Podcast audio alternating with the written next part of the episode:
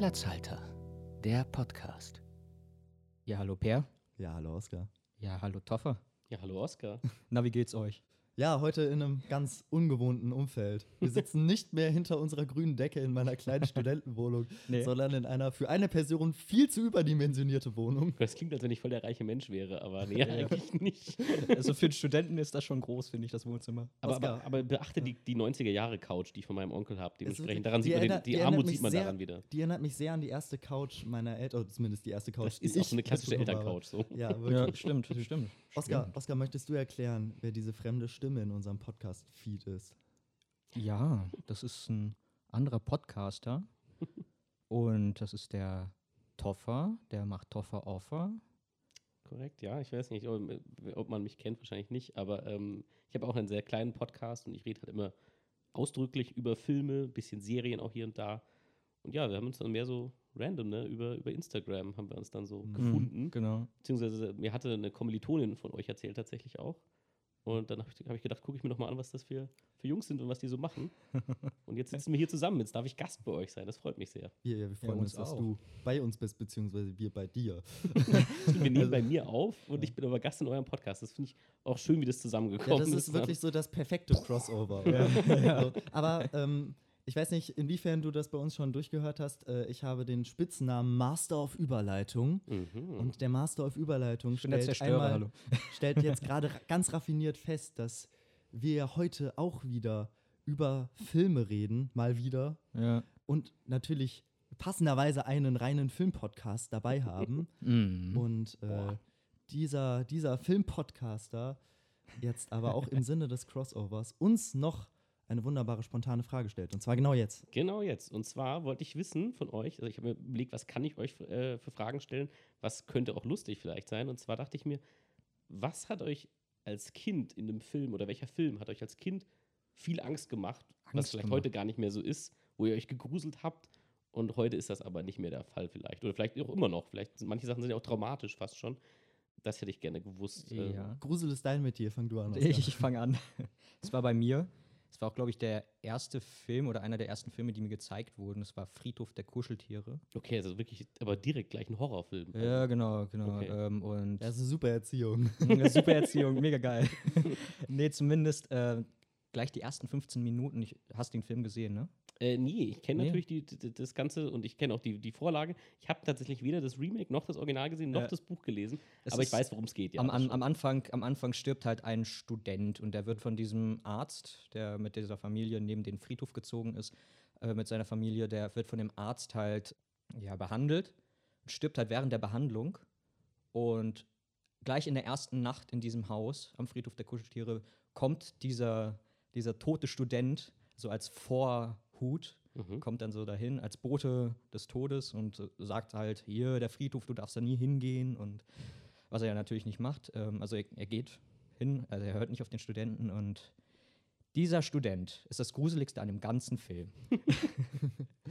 und deswegen, also dieser Film wurde mir auch als einer der ersten Horrorfilme gezeigt, da war ich, glaube ich, was, wie alt war ich? Sechs? Fünf, mit sechs, Jahre. Jahren ja, schon sowas. Das ist aber richtig krass. Ey. Ja, und dann, äh, ich sag so, mach aus, mach aus. Meine Mutter so, ich will den Film aber gucken, mach aus, mach aus. Ich bin da, ich bin da viel behüteter aufgewachsen. Ja, ich auch. Meine Der erste, wirklich der erste Film, an den ich mich so wirklich erinnern kann, ist äh, Findet Nemo. Ich weiß auch gar nicht mehr, welchen Film ich als erstes im Kino gesehen habe. Ich weiß, ich habe äh, den Zeichentrickfilm, äh, Zeichentrickfilm Lars der Eisbär Mhm. und Findet Nemo. Das sind so die ersten Filme, die ich gesuchtet habe. Mhm. Deshalb, ich weiß nicht, ich habe immer nur so sehr, sehr freundliche Filme geguckt eigentlich. Ich weiß nur, in, in meiner frühen Jugend gibt es ein traumatisches Fernseherlebnis. Da saß ich einfach dabei, wie meine Eltern so, so Terra X irgendwie geguckt haben, Mhm. sowas in die, Ja. in die Richtung im Vorabendprogramm. Und da ging es äh, irgendwie um, ähm, um so Sklaven in China oder so. Und die Mhm. haben dann Brandzeichen auf die Stirn gedrückt bekommen. Und Oh das, darauf bin ich überhaupt gar nicht Das haben die klargekommen. dann nachgestellt für diese Doku, oder? Ja, was? ja, Oh genau. Gott. Die hatten so Ja. mit, so mit äh, halt, ja, Reenactment. Obwohl ich, obwohl ich sagen muss, dass ich auch beim ersten und zweiten Harry Potter Teil meine, meine Sorgen hatte als Kind. Halt auch Mhm. gerade beim ersten Teil, wenn die dann in dem Wald sind und zu, zum ersten Mal auf Voldemort treffen, der ein, der ein Einhorn aussaugt. Das ist dann so. Ja, siehst du, ich habe, glaube ich, Harry Potter 3 als erstes gesehen.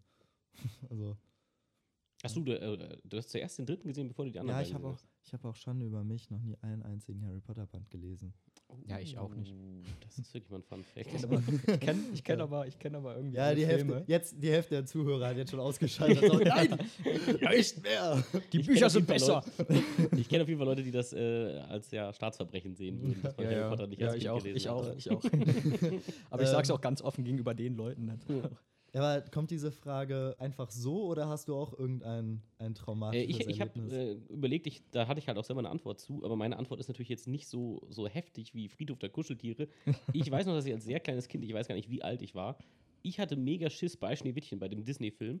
Und Aha. zwar vor, also erstens war die böse Königin einfach als Kind komplett terrifying. Und das, Mhm. der Film hat einen Jumpscare. Und das finde ich bis heute einfach geil. Da denkt man nicht drüber nach, aber es gibt so eine Szene, wo Schneewittchen irgendwie so einen Kuchen macht oder so Ja. und am Fenster steht. Und du siehst halt sie, aber du siehst nicht, was. Also sie steht vorm Fenster, aber du siehst nicht aus dem Fenster raus. Und dann kommt plötzlich so ein Schatten und dann ist so ein Hardcut und dann steht halt einfach die böse Königin in Hexengestalt, steht einfach direkt vor ihr. Ach, die ist, ja. Und also ich finde, für ein Kind ist das ein Jumpscare und ich fand es mega creepy als Kind. Ich fand es richtig, richtig schlimm. Aber was mich auch sehr traumatisiert hat, wenn ich in die Richtung gehe, ist auf jeden Fall die unendliche Geschichte, falls ihr diese Verfilmung ja, gesehen habe ich gesehen, fand ich mega Traurig. traurig. Ja, also das auch viel zu früh gesehen. Ja, Also ich, ja, ich habe viele Teile davon auch sehr viel zu früh gesehen. Der zweite Teil war, glaube ich, auch total tragisch und Ja, traumatisierend ist ja schon Alle. das mit dem Pferd, wenn das da irgendwie versinkt. Aber äh, richtig gruselig fand ich halt das Nichts, diesen komischen schwarzen Wolf, der in so einer Höhle lebt. Ich weiß nicht, ob ihr Mhm. euch erinnert. ja, genau. Der ist richtig übel. Und als Kind, ich bin gestorben einfach. mit dem, er, mit dem er ja dann auch kämpft am Ende, oder? ich, boah, kann gut sein. In der Höhle selbst dann irgendwie Atreus. Daran merkt man ein Trauma. Ich erinnere mich nicht an viel, aber an diesen Wolf erinnere ich mich auf jeden Mhm. Fall. Das ist- ja, das war so meine, meine Antwort. Und ich fand das irgendwie ganz, ganz, ganz witzig zu wissen, was das bei, das ist bei jedem anders auch so, Ja. was er in der Kindheit vor allem gruselig findet und vielleicht heute sagen würde, okay, kann ich ja gar nicht mehr nachvollziehen, warum ich das überhaupt jemals gruselig fand. Ja. Aber als Kind ist man halt, glaube ich, auch empfänglicher für sowas. Man kennt ja auch noch nicht so viel. Ja, vor allem, man, man stellt sich dann auch so viel darunter vor, ne? Ja, Am Ende. ja man, ich glaube, man hat auch nicht diese Distanz dazu. So, es ist, also, ist Ja, ja, sogar als Erwachsener noch so ein größer, guter Fantasie Film, zieht dich größer. ja wirklich rein und du Ja. bist ja wirklich drin. Aber als Kind, glaube ich, ist es noch weniger, dass du dich davon distanzieren kannst. Man, man fühlt Und- es halt einfach. ja. Ja. Das war ja bei mir halt auch dieses Brandmal irgendwie, dass die dann auf die. Ja. Wie so ein Pferd. Die wurden Das halt wirklich ich- mit so einem glühenden Eisenstab Das habe ich, gestempelt. das hab ich, das hab ich immer noch, so, wenn, also wenn natürlich so. halt nur gespielt, ne? Ja, aber für mich war das in dem Moment so, so real und ich habe das so, glaube ich, noch drei Wochen auf meiner Stirn gespürt. Das habe ich immer noch, wenn sich, äh, wenn irgendwelche Beine brechen oder irgendwelche Knochen brechen in Filmen. Das ist irgendwie. Ja. Ich, ich meine, ich kann Blut sehen und sowas, aber auch, auch so krasse Wunden in Filmen. Das ist ja, das so mich Splatter ist auch nicht meins. Da bin ich Nee, auch raus. meistens. Gar nicht. Mir ist gerade aufgefallen, jetzt habe ich so wunderbar äh, Master auf Überleitung erzählt, dass wir über Filme sprechen. Jetzt haben wir gar nicht gesagt, über was für Filme wir überhaupt heute sprechen. Stimmt, das Thema ist noch nicht klar. Genau. Ne? Ja. Unser Thema ist heute Guilty Pleasure.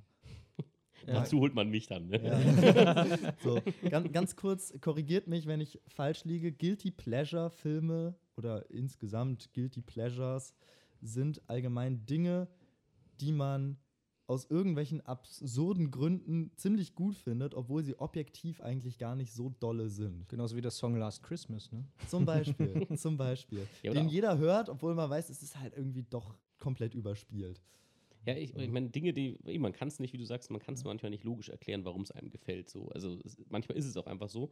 Manchmal schämt man sich auch ein bisschen Genau, dafür. manchmal schämt man sich auch. Ja. nicht, also bei mir ist das nicht immer so mit all meinen Antworten, aber es gibt schon Sachen, wo ich sage, okay, da weiß ich, kann das jetzt nicht wirklich verteidigen. So, Ja. ich könnte jetzt nicht vor jemandem äh, ja, eine Abhandlung darüber äh, halten, warum das eigentlich total toll ist. Mhm. Eigentlich weiß ich schon, dass es jetzt nicht so die beste Unterhaltung ist, aber sie unterhält mich halt trotzdem sehr, sehr gut. Ja. Auch wenn sie nicht qualitativ oder, Mhm. keine Ahnung, aus irgendwelchen storytechnischen Gründen die beste Unterhaltung bietet. Aber ja. Genau. Um Filmwissenschaftlich, er- ne? Genau. Um das ausgewogen zu erörtern, hat jeder von uns äh, fünf Guilty Pleasure Filme mitgebracht Ja, oder. Fernsehereignisse oder Serien. Ja, so in die Mhm. Richtung. Ist, bei mir ist alles ein bisschen dabei, Okay. glaube ich. Und äh, nummeriert von, von fünf noch relativ seicht zu eins. Müssen wir Äh, eigentlich ein das- Copyright irgendwie äh, an Böhmermann und Schulz abtreten oder so mit den großen fünf? Müssen wir da irgendwie. Nee, was- wir sind ja zu dritt, oder? Ah ja, okay, gut, dann Ja. passt das, ne? Das geht auch. Das, das Wobei, wobei, die haben auch schon die großen fünf zu, mit vier Leuten gemacht. Ja, aber Also- noch nicht mit drei, oder? Ja, doch. Die, Ja, die haben doch immer also Gast haben wir schon öfter mal, ne? Ja. naja, ich Egal, glaub, dann, ähm, dann machen wir jetzt einfach die großen fünf. Oh ja, am besten noch den Einspieler nachspielen. Trademark. Die großen fünf Guilty Pleasure Filme, definiert von Toffer, Oscar und Peer. Heute in der Medienecke. Medienecke. Ja, gut. Wer will Fang, fangen anfangen? wir an. Wer will anfangen? Genug Werbung für Fest und Flauschig. Also ich kann gerne mit, Punkt, äh, mit meinem fünften Ja, Platz anfangen. Das ist, Mach ich konnte mich nicht so ganz entscheiden. Deswegen ist der auch schon so ein bisschen zweigeteilt, muss ich zugeben. Ähm, zum einen mag ich die Nackte Kanone-Trilogie sehr gern. Wer das Mhm. nicht kennt, das ist halt eine sehr alte Filmreihe. Das ist wirklich die Definition von dem schönen alten deutschen Wort Klamauk. Es ist sehr Ja. albern, es ist sehr, sehr überdreht. Mit Leslie Nielsen habe ich auch noch einen Film dabei. Ja. Ja, äh, Leslie Nielsen an sich ist natürlich jemand, der seine ganze Karriere darauf aufgebaut hat, irgendwie sehr alberne und überhöhte Sachen zu spielen und selber immer, immer furztrocken dabei zu sein. Das ist ja eigentlich das, was es so witzig Mhm. macht, dass er selber das komplett ernst. ernst. ist. Also Ja. er lacht ja nie, äh, er ist auch nie bewusst irgendwie witzig in dem Film oder so, seine Figur, sondern er ist immer komplett ernst bei der Sache.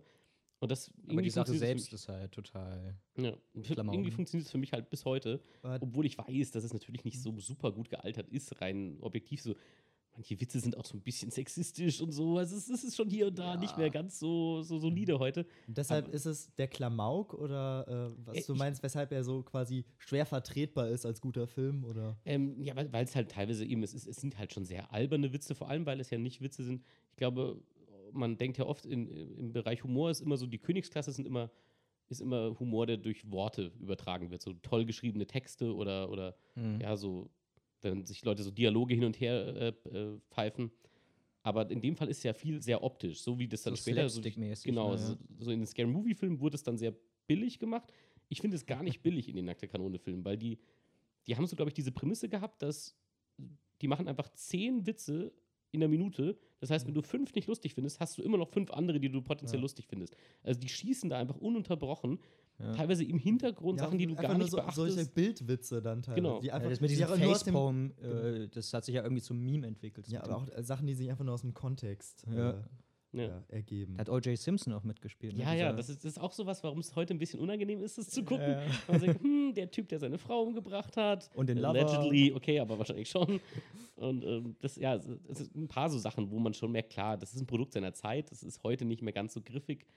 Ich finde es immer noch brutal lustig, aber sicher auch mit diesem Nostalgieauge, weil ich es halt zu einer, ich habe es halt vor langer Zeit gesehen Ja, ist bei Und- mir auch schon ewig her, ja, als ich es zuletzt gesehen habe.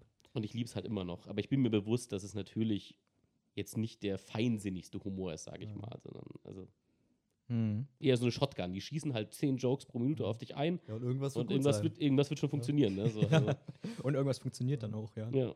Was hast du mitgebracht, Oskar? Was ich mitgebracht habe, das ist an sich erstmal von vielen Leuten wahrscheinlich kein Guilty Pleasure, aber ich weiß halt, dass dieser Film auch von sehr vielen Leuten, die auch in diesem Fandom oder in dem Franchise drin sind, als schlecht, als schlechter Teil dieser Reihe angesehen wird. Und es ist äh, bei vielen meiner Guilty Pleasures heute so. Ähm, aber das ist der Platz 5 ist bei mir Harry Potter und die Kammer des Schreckens. Mhm. Also Das ist Tatsächlich der Harry Potter-Film, den ich am seltensten, seltensten gesehen habe. Genau, und das ist mein Lieblings-Harry Potter-Film, wofür mich wahrscheinlich viele Leute schlagen werden. Also ich weiß gar nicht, lustigerweise, weil Ich ich, finde den, den auch dritten immer. am besten. Von den Filmen her, äh, mal ganz abseits von den, von den Büchergeschichten oder so, von den Filmen her finde ich, ist der dritte der äh, Ja, nicht der nur stark. unterhaltsamste, sondern auch der äh, filmisch. Ähm, Ich glaube, das ist auch objektiv die richtige Ja, Antwort, auch wenn man das Ja, ja eigentlich nicht drei, sagen soll. drei. Aber Teil 3 hat halt diesen krassen Regisseur, der dann später Gravity gemacht hat und Children of Man und so Zeug. Stimmt. Und ja. dementsprechend kann man schon dafür argumentieren, dass der wahrscheinlich rein als Regisseur und dass der Film dadurch auch. Der Film ist so der, rein also der dritte schon ist stark, aber ich verbinde mit dem zweiten halt immer noch ziemlich viel. was, hast du, was hast du Schlechtes über den zweiten gehört? ich habe halt, äh, also wir machen jetzt ein Ranking und ich habe ganz viele Leute schon mit Harry Potter Rankings gehört und die sagen, ja, zwei ist der schlechteste. Mhm. Aber nur von den Filmen her, oder? Ja, genau, von den Filmen. Witzig, ähm, ich würde Teil 1 eher sagen. Ich persönlich verbinde halt aber mit dem zweiten so viel, weil bei mir im Kopf mit dem zweiten so der Gedanke aufgekommen ist, hm, ich könnte Schauspieler und Stuntman werden. Gut, Stuntman hat sich irgendwann geklärt.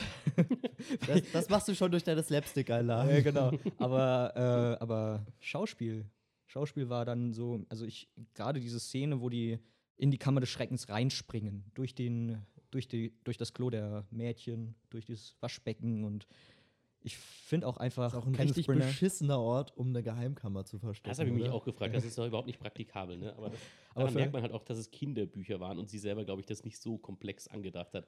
Die hat sich gedacht, wo mache ich einen Geheimgang? Ja, irgendwo, wo halt keiner hingeht, ja. Das verfluchte Klo.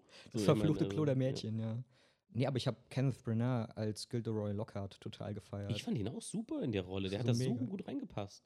Also so, ich, gerade am, am Ende dann irgendwie so, wer sind Sie? Kennen wir uns? Wer bin ich? Wo sind wir? Das ist, äh, Ja. wo er sich diesen Zauber selbst an den Kopf haut. Und das, Ja, und ich, also ich fand eigentlich, äh, also ich, find, ich kann das auch gar nicht nachvollziehen, dass der zweite so als schlechtester Teil gelten soll, weil eben zum einen hat es einen Antagonisten mit diesem, mit diesem Gilderoy Lockhart, der aber nicht automatisch mit Voldemort was zu tun hat oder so, sondern Mhm. ist einfach nur ein Arschloch. Ist einfach nur ein, das ist einfach nur Lügner ein und eingebildetes Betrüger. Arschloch. Eben. Und das fand ich irgendwie erfrischend, weil das hat's irgendwie, hat die Welt auch ein bisschen komplexer gemacht. Mhm. Dass nicht alle Zauberer irgendwie tatsächlich ehrliche Helden sind oder so, sondern da gibt es halt auch ein paar Leute, die das alles nur faken. Ich, ich meine, rein schauspielerisch, glaube ich, werden die Teile natürlich im Nachhinein immer besser. So, also die ersten Ja. paar Weil die Kinder halt Harry, auch Ron und Rem Hermine sind jetzt nicht die Burner so schauspielerisch in diesen Mhm. ersten Teilen.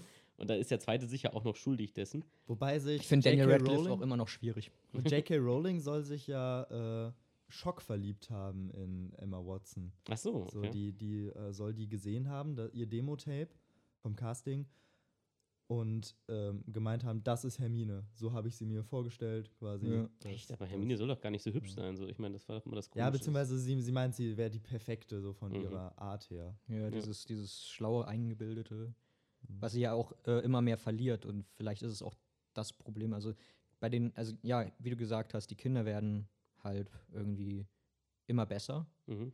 Und Hermine nimmt auch charakterlich ein bisschen ab in ihrer eingebildeten, ja, ich werfe euch hier eure Dummheiten vor den Kopf Art. Ja.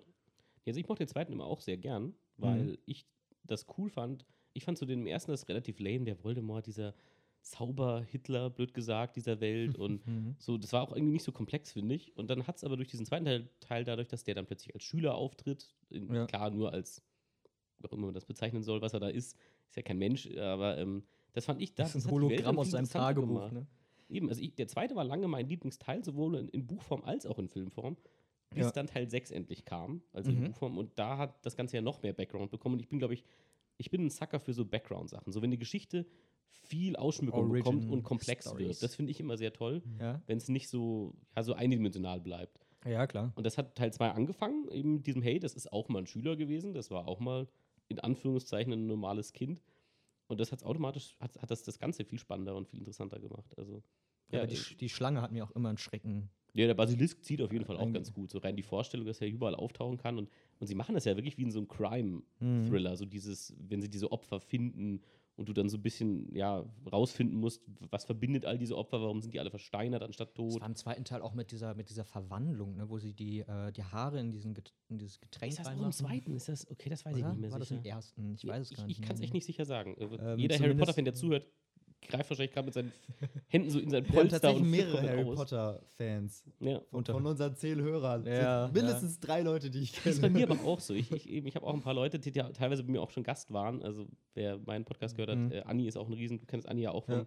vom Sehen und ist auch ein riesen Harry Potter-Fan. Ich glaube, es äh, Mhm. kränkt sie gerade sehr oder es schmerzt für sie, dass wir das nicht sicher wissen, in welchem Teil was passiert. Äh, zumindest, ich fand. Die ich sind noch krasser als Trekkies manchmal. Ja, ich. Harry Potter-Fans sind schon auch wirklich Um- äh, leidenschaftlich, sage ich mal. Ja. Um zurückzukommen auf diese, auf diese Schrecken. Ich fand halt Voldemort im ersten Teil mit dem, mit dem Einhorn, dann der Basilisk und diese, diese Verwandlung, wo sich Hermine in eine Katze, äh, Katze halb Katze, Ja. halb Mensch verwandelt. Das fand ich so zum Erschrecken irgendwie. Jetzt habe ich aber immer noch nicht so ganz kapiert, was an diesem Film eigentlich schlecht sein soll.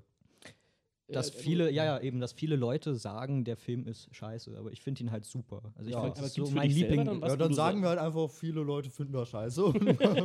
Aber ist es für dich selber dann gar kein Guilty Pleasure? Also du kannst das gar nicht bestätigen, dass der Film so seine, sage ich mal, Schwachstellen hat. Also für so. mich persönlich ist es kein Guilty Pleasure, aber wenn andere Leute halt auf meine Meinung gucken, Mhm, würden sie es so, als okay, Guilty dann musst du dich schon wieder rechtfertigen, oder wie? Ja, ja, genau. Dann denken ja. sie, du guckst gern Guilty Pleasure Sachen. Nein, das ist einfach ein guter Film.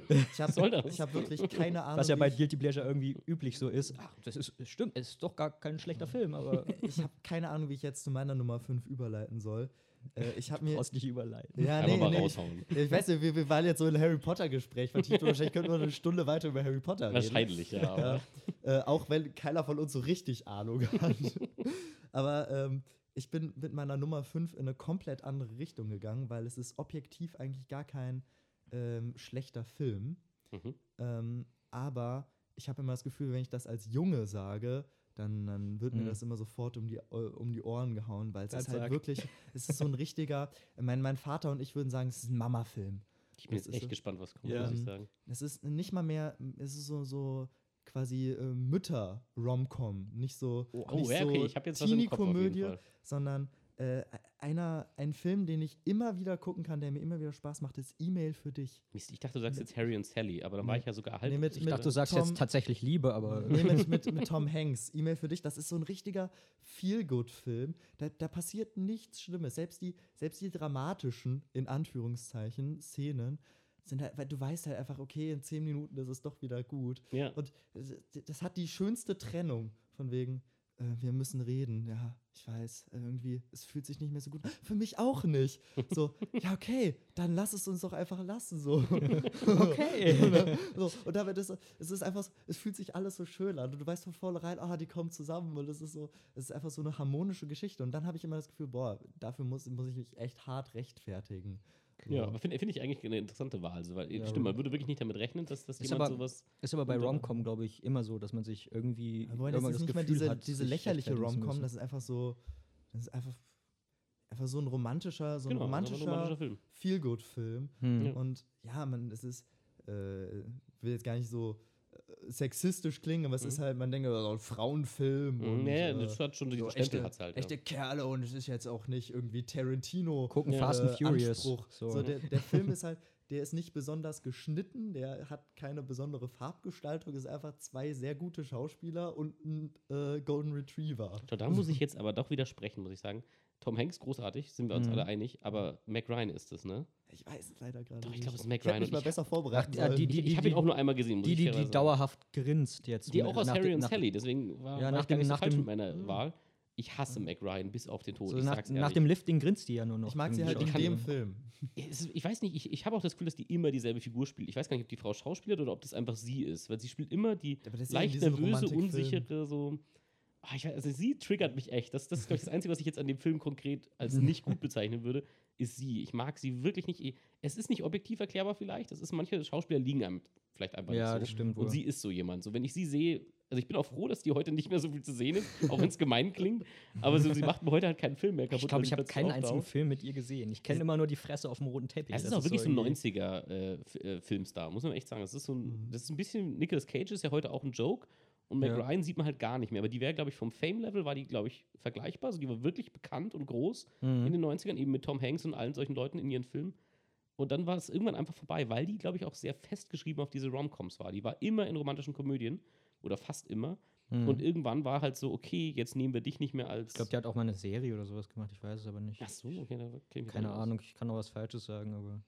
Nee, ich, die war dann irgendwann war das scheinbar vorbei, weil man vielleicht dann für die Romcoms typisch Hollywood halt die nächst jüngere gecastet hat, weil sie irgendwann zu alt war. Mhm. Und dann hatte sie aber irgendwie nichts anderes, worauf sie vielleicht zurückgreifen konnte, schauspielerisch. Das, das war halt ihr Metier.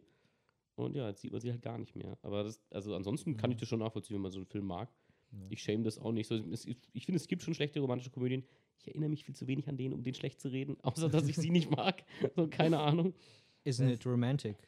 Ist für viele Leute schlecht. Ich finde ihn ganz witzig. Auch die ist deutsche mit der. Rebel Wilson. Ja, aber es, Genau. es gibt auch viele von diesen, diesen romantischen Komödien, die halt. Weiß ich, ich mag auch 27 Dresses und der ist halt echt nicht so dolle. Aber der macht halt einfach Spaß. er ist echt nicht so dolle, aber er war halt Spaß. Da kommt ja jetzt, da kommt ja jetzt auch ist äh, Last Christmas raus mit der. Oh ja, hat mit eine- Emilia Clarke. Ich Ja. finde, 27 Dresses hat einer der geilsten Eröffnungssequenzen, so mit, mit dieser Taxifahrt zwischen, zwischen zwei Hochzeiten hin und her. Mhm. 30, gesehen. Ich hab- 30 über Nacht ist hab- auch. Äh, ich finde, ich, also Ich wir können jetzt die ganze Zeit über Romcoms Ja, reden, merkst du schon. Wir Ne? zählen jetzt einfach alle tollen Romcoms. Weil jetzt kommt das nämlich raus, dass wir alle doch insgeheim Romcoms feiern. Ich, mag- ich habe auch echt nichts gegen romantische Filme. Ich finde, Romcoms ist immer so ein zweischneidiges Schwert. So manchmal sind die dann, manchmal sind die zu formelhaft. So manchmal hast du das Gefühl, gerade so diese Julia Roberts Dinger, so dieses, wie werde ich, äh, wie war das, äh, meine, äh, die Hochzeit meines besten Freundes und so Zeug. Das sind ja alles so Romcoms oder Pretty Woman. Nur die enden immer alle so, äh, so formelhaft. Und das finde ich manchmal schade, weil auch diese Geschichten können ja originell äh, erzählt werden oder ein originelles Ende haben. andererseits wollen wir auch, dass die so gut enden. Dass, dass man von vornherein weiß, die kommt mit dem zusammen. Das ist genau Ja. das Rosamunde Pilcher-Prinzip. Ja, Das, war, das, so. war ja bei, das war bei 30 über Nacht genauso. Die wollte nie was von Mark Ruffalo haben, die Das Rolle. ist Jennifer Garner. Ich muss echt kurz Ich glaub in meinem schon, Kopf ich glaub schon, ja, ja. Die wollte nie was- ja. Weil wir haben ja auch kein, ich finde es auch gut, dass wir, weil das machen ja viele, die immer so einen Laptop dabei haben und das alles recherchieren können. Machen wir, macht ihr scheinbar auch nicht. Nee. Mache ich auch nie. So, ich, aber Name-Dropping sind mir total schlecht. Ja, aber die, die will ja dann am Ende, die will nie mit Mark Ruffalo zu tun haben, kommt am Ende mit ihm zusammen. Es war, es war von vornherein klar. Aber ist das nicht dieser super weirde Film, wo das ein Kind ist, was dann plötzlich eine 30-jährige Frau ist? Ja, über Nacht. Ist das nicht super weird, dass Genau, die die dann wird anfangen, in- die wird in so einem- irgendwas zu haben? Die wird in so? ihrem Kleiderschrank eingesperrt und aus ihrem Puppenhaus fällt Glitzer raus und dieser Glitzer führt sie dann dazu, äh, 30 Jahre alt Jungs, zu werden. Jungs, ich krieg jetzt schon Schnappatmung, wenn ich auf die Uhr gucke. Oh Ähm, Gott, das sind jetzt schon so Mach, lang. mach mal lieber mit deiner, deinem Punkt 4 weiter. Ich habe ich hab auch einen schönen 90er-Film. Ich glaube, es ist 90er. Ich bin mir gar nicht ganz sicher, weil ich es natürlich nicht nachgeguckt habe. Und zwar ist meine Nummer, meine Nummer 4 der Film Wolf oder Wolf. Ihr werdet ihn wahrscheinlich gar nicht kennen. Nee. sag ich überhaupt Ich nicht. sag mir gar Ich sag mal, wer, wer mitspielt. Die Hauptrollen sind Jack Nicholson, ähm, Michelle oh. Pfeiffer Okay. und James Bader. Kennen jetzt vielleicht nicht so viele James Doch, Bader. sag mir Äh, was. Blacklist, vielleicht die Serie kennen Mhm, vielleicht Leute, das ja, ist der kenn ich. Hauptdarsteller. Stimmt. Und äh, Regie hat Mike Nichols geführt. Mike Nichols ist ähm, bekannt für ja, sehr, sehr dramatische, gute Filme. Die Reifeprüfung zum Beispiel auch ist von dem, also Mhm. wirklich so Sag Filmklassiker. mir was, ja. Und er hat einfach mittendrin Wolf gemacht. Und Wolf ist, das Programm ist, der Titel, ist Programm, es geht um einen Werwolf. Jack Nicholson wird zum Werwolf. und ich habe den Film auch lange nicht mehr gesehen, aber er ist mir einfach vor zwei Tagen wieder eingefallen. Ich habe den immer so gefeiert. Einfach, ich glaube, ich fand einfach das Kind Jack Werwolf Nicholson cool. als Werwolf. Ja, und ich, ich glaube, also wenn ich mich daran erinnere, und das, das sagt ja schon viel aus, wenn man ihn lange nicht gesehen hat und trotzdem schon in der Erinnerung merkt, oh, ich glaube, das war eigentlich gar nicht so gut. Aber ich habe es mega gefeiert. Jack Nicholson wird von einem Wolf eines Nachts gebissen und wird eben dann zum Werwolf und Michelle Pfeiffer ist, glaube ich, seine Freundin oder er interessiert sich zumindest für sie. Und sie versucht ihm dann irgendwie zu helfen. Und er hat aber so einen Konkurrenten auf der Arbeit, ich glaube, er ist Journalist oder so, ich weiß es echt nicht mehr. Und der Konkurrent auf der Arbeit, der James Spader, der will ihn dann, dann fertig machen und das geht dann automatisch so weit, dass der auch ein Werwolf wird und ihn dann äh, versucht umzubringen. Oh, und. Ja. unter anderem gibt es eine Szene, wo sie ihr Revier gegenseitig markieren und das läuft tatsächlich so ab, dass der James Spader Jack Nicholson oder ich glaube irgendwen anpinkelt. So, also der Film ist komplett Banane. So, es macht echt überhaupt keinen Sinn, das Ganze. Und die ganze Story ist völlig, völlig an den Haaren herbeigezogen. Aber ich liebe halt Jack Nicholson über alles. Ich finde den Schauspieler so geil. ja, der ist Und, der, und die Rolle passt halt perfekt. Der sieht ja eh schon mit seinem Grinsen so aus wie so ein. Der hat immer schon so ein bisschen was. was, Shining Grinsen. Der. Shining und als Grinsen. Werwolf ja, ist der halt geboren. Einfach. Das, das, passt so gut bei dem. Und wie gesagt, der Film, also selbst in meiner Erinnerung ist der, glaube ich, gar nicht so gut, aber ich mag den einfach. Ich weiß auch nicht, auch der Soundtrack, wenn ich den höre, mich, mich triggert das. Ich finde den irgendwie geil. Aber es liegt sicher daran, dass man den, wenn man den halt zu einer Zeit gesehen hat, wo man vielleicht medial noch nicht so ausgeprägt war und noch nicht so differenzieren konnte zwischen gut und schlecht. Aber sieht der dann auch kacke aus? Oder, Nee, das äh, Also, also das sind ja nicht so Werwölfe, die sind nicht so krass animiert oder so, sondern Mhm. die kleben Jack Nicholson und äh, dem anderen, wenn er Werwolf wird, einfach ein bisschen mehr Haare an. Und sie kriegen, Mhm. glaube ich, Kontaktlinsen, haben dann gelbe Augen. Geht und das das war es im Grunde. Geht das so in die Sparte American Werewolf? Es ist schon, es ist schon, also der Film soll nicht witzig sein. Das ist schon ein Thriller und es soll gruselig sein und, und schon so ernsthaft, aber er ist halt ein Ja, bisschen unfreiwillig gruselig, weil nimmt sich zu ernst. der Film erklärt die Sachen halt auch nicht so. Also der, irgendein Wolf beißt ihn und er wird automatisch zum Werwolf. Und dann gibt es, glaube ich, später ein Medaillon. Wenn er das trägt, dann wird er nicht zum Werwolf. Aber das alles wird nicht so, das kommt alles aus dem Nichts und es wird alles nicht so richtig erklärt. Aber es macht halt, wenn du halt gute Schauspieler hast, macht halt einfach Spaß, die zu sehen. Aber, äh, zu- und Jack Nicholson macht einfach, macht aber Laune. So. aber Also, zum Beispiel ein Film, den ich als Kind total gefeiert habe und den ich mir gestern nochmal angeguckt habe ähm, und dann gedacht habe, oh krass, das ist eine absolute Mini Cooper-Werbung, äh, ist The Italian Job, ja, ja, ja, der absolut. neue mit Äh, Mark Wahlberg und Edward Norton. Was hat das jetzt mit Werwölfen zu tun? Es hat damit zu tun, dass äh, man in den, dass man halt Filme, die man als Kind gesehen hat und ab, total abgefeiert hat, auf einmal nicht mehr so toll findet, äh, Ja. also betracht, äh, jetzt betrachtet. Ja, weil ich finde, das macht ja gerade ein Guilty Pleasure aus, dass man ihn Mhm. früher gefeiert hat und, Und obwohl noch. man dann später mit, gerade mit Filmstudenten-Expertise oder so Semi-Filmstudenten-Expertise, äh, dann merkt so, ja, ist jetzt nicht so geil. Aber man feiert es ja trotzdem, so wie Ja, du mit deinen, mit deinen äh, Romcoms, so ich feiere den halt trotzdem noch, den Film. Ich, wei- ich kann den nicht objektiv verteidigen. Mhm. mag hier bitte halt nicht Plural, ich mag E-Mail für dich. Also ich dachte gerade, bei 27, 27 Dresses und so dachte ich jetzt, Ja, okay, wir gut, machen so okay. ein ganzes Ja, Spektrum gut. auf. 30 über Nacht ist mit Romantic. Bei Not Notting Hill. Ja, gut. Ja, Hugh Grant, gell, ist auch so jemand, der geht halt Ja, stimmt, der- der hat den auch nur eine einfach. Rolle. Ja, der spielt immer Tatsächlich Romcoms. Liebe. Ähm, ja, da ist er auch dabei, ne? da Der ist von Notting Hill, glaube ich. Ist er da auch da? Ich weiß es nicht mehr, aber wahrscheinlich. Aber Hugh Grant spielt nur romantische Komödie, Ja, genau, aber da- der kann der das auch einfach gut. Der ist da. Den der, sieht man dann einfach der ist gerne. aber so. tatsächlich lieber, glaube ich, der Premierminister. Ja, Ja, ja, ja. ja, stimmt, genau. ja, aber der er ist auch das, wieder ja. nur dieser, dieser etwas trottelige, liebenswerte Typ. Nee, Das ist halt immer. Apropos trotteliger, liebenswerter Typ, Oscar, dein Nummer 4. Ich finde das gut, wie du hier Übergang. durchziehst. Weil sonst, wir, wir sitzen über vier Stunden auf, das stimmt schon. Ich äh, habe jetzt so ein Konglomerat an Filmen, also Trash-Filme, Sharknado, Scary Movie, Cabin in the Wood, die sich halt absichtlich nicht ernst nehmen. Finde ich einfach. Also ich, ich feiere die Filme, auch wenn viele Leute sagen, äh.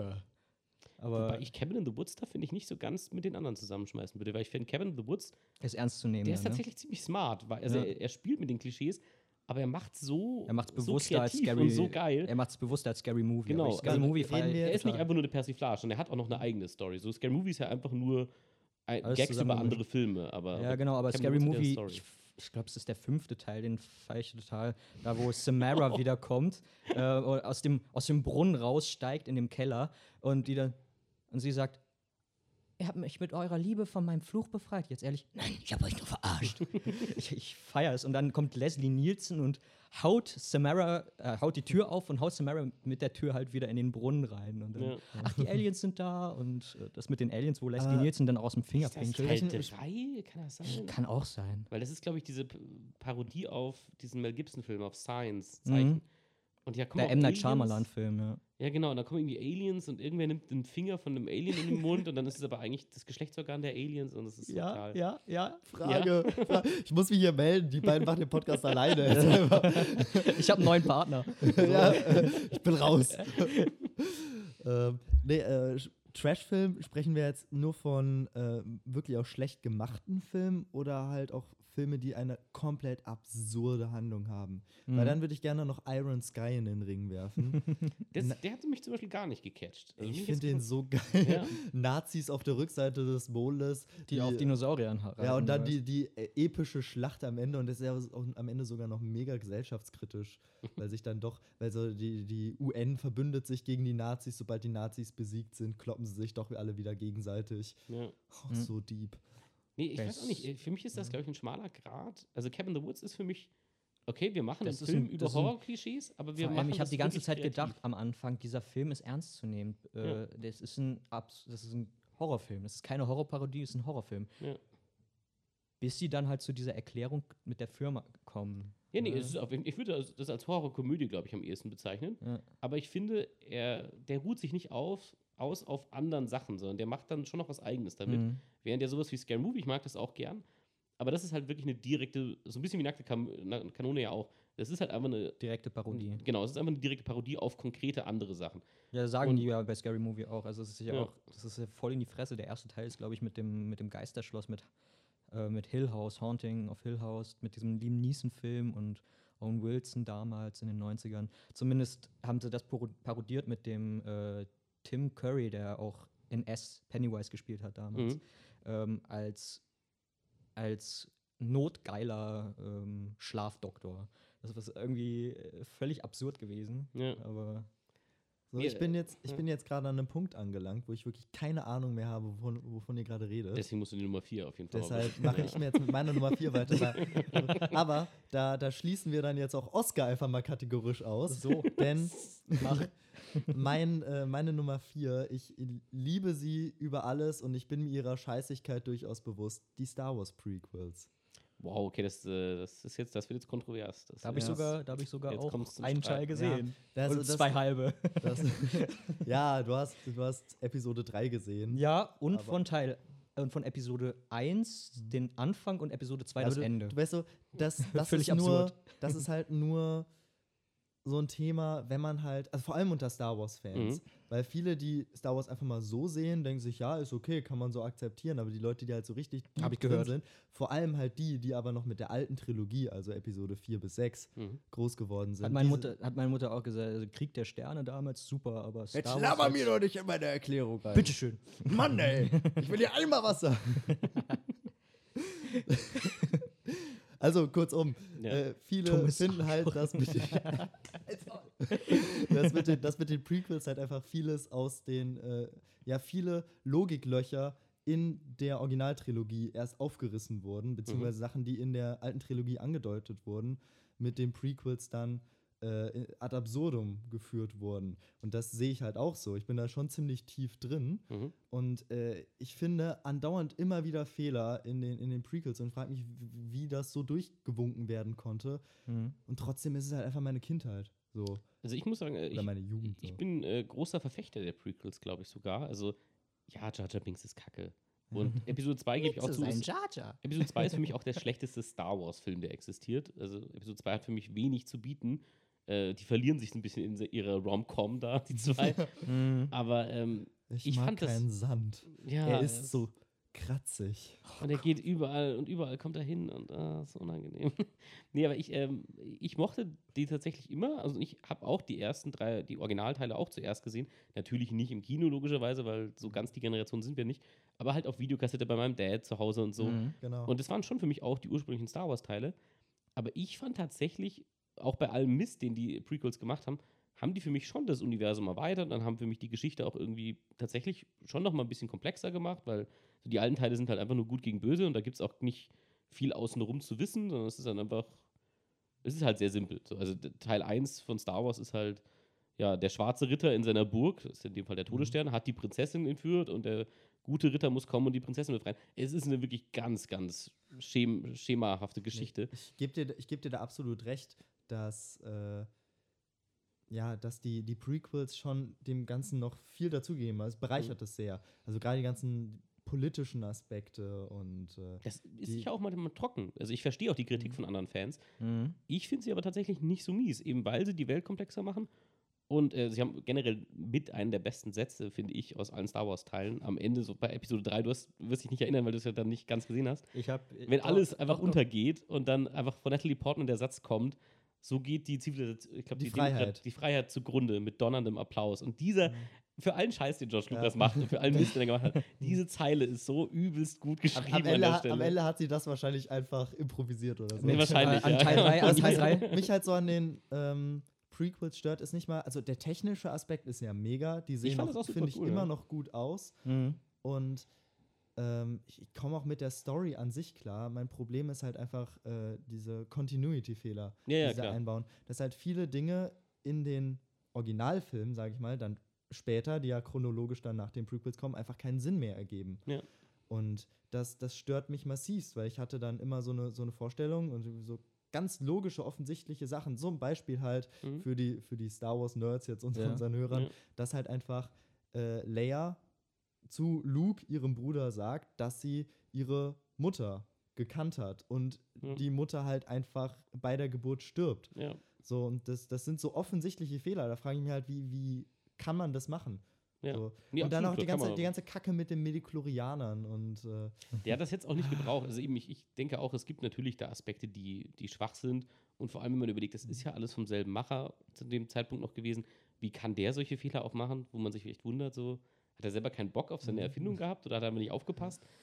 Und, und Vielleicht das Aufpassen sogar eher, ne? Das nicht aber aufpassen. vielleicht passt das schon wirklich gut in die Kategorie Guilty Pleasure, weil ich halt dann, mich stört das dann auch, oder mich stört dann auch ein Jar Binks, aber dann kriege ich halt einen richtig coolen Lightsaber-Fight am Ende. eben. Und dann Mhm. kommt eine gute Musik von John Williams und ich denke mir so, ach Leute, das ist alles wieder Super. gut, alles wieder okay, es läuft einfach. Eben. Ne? Und hab's- ich, ich hab's immer, immer wenn ich sie schaue, fühle ich mir halt doch wieder wieder mein zwölfjähriges Ich, das da äh, sitzt und die quasi eine ganz neue Welt gezeigt bekommt. Ja, absolut. Also für mich ist Star Wars, glaube ich, auch der Ursprung für mich, was Kino ist. Also ich habe den auch als, das, als Kind das erste Wann Mal kam der dritte Teil raus? 2,5.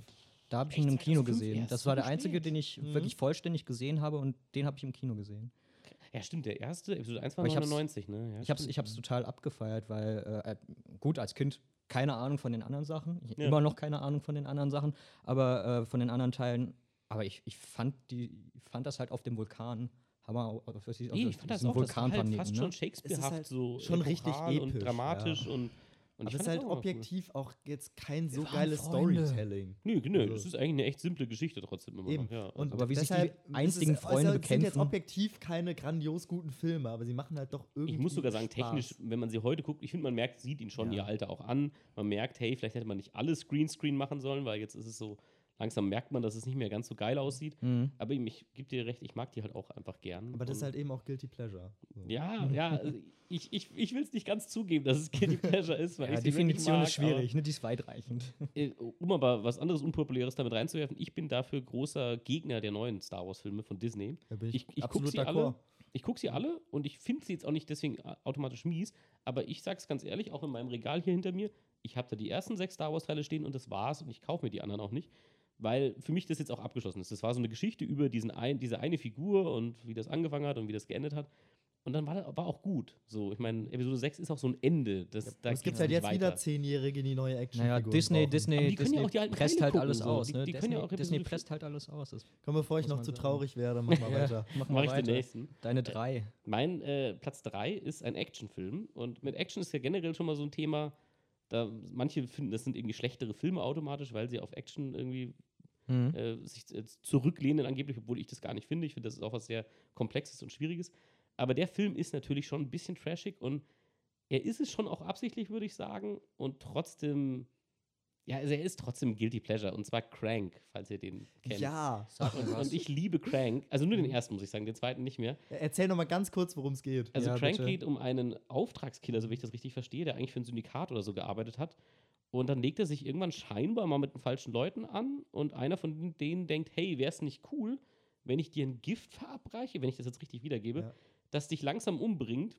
Nee, Und das Einzige, wie du das Gift verhindern kannst, dass es zu deinem Herzen kommt und dich tötet, ist, indem du Adrenalin ausschüttest. Dann genau. wird es aus, deiner- aus deinem Blutkreislauf verdrängt und dann lebst du ein bisschen weiter.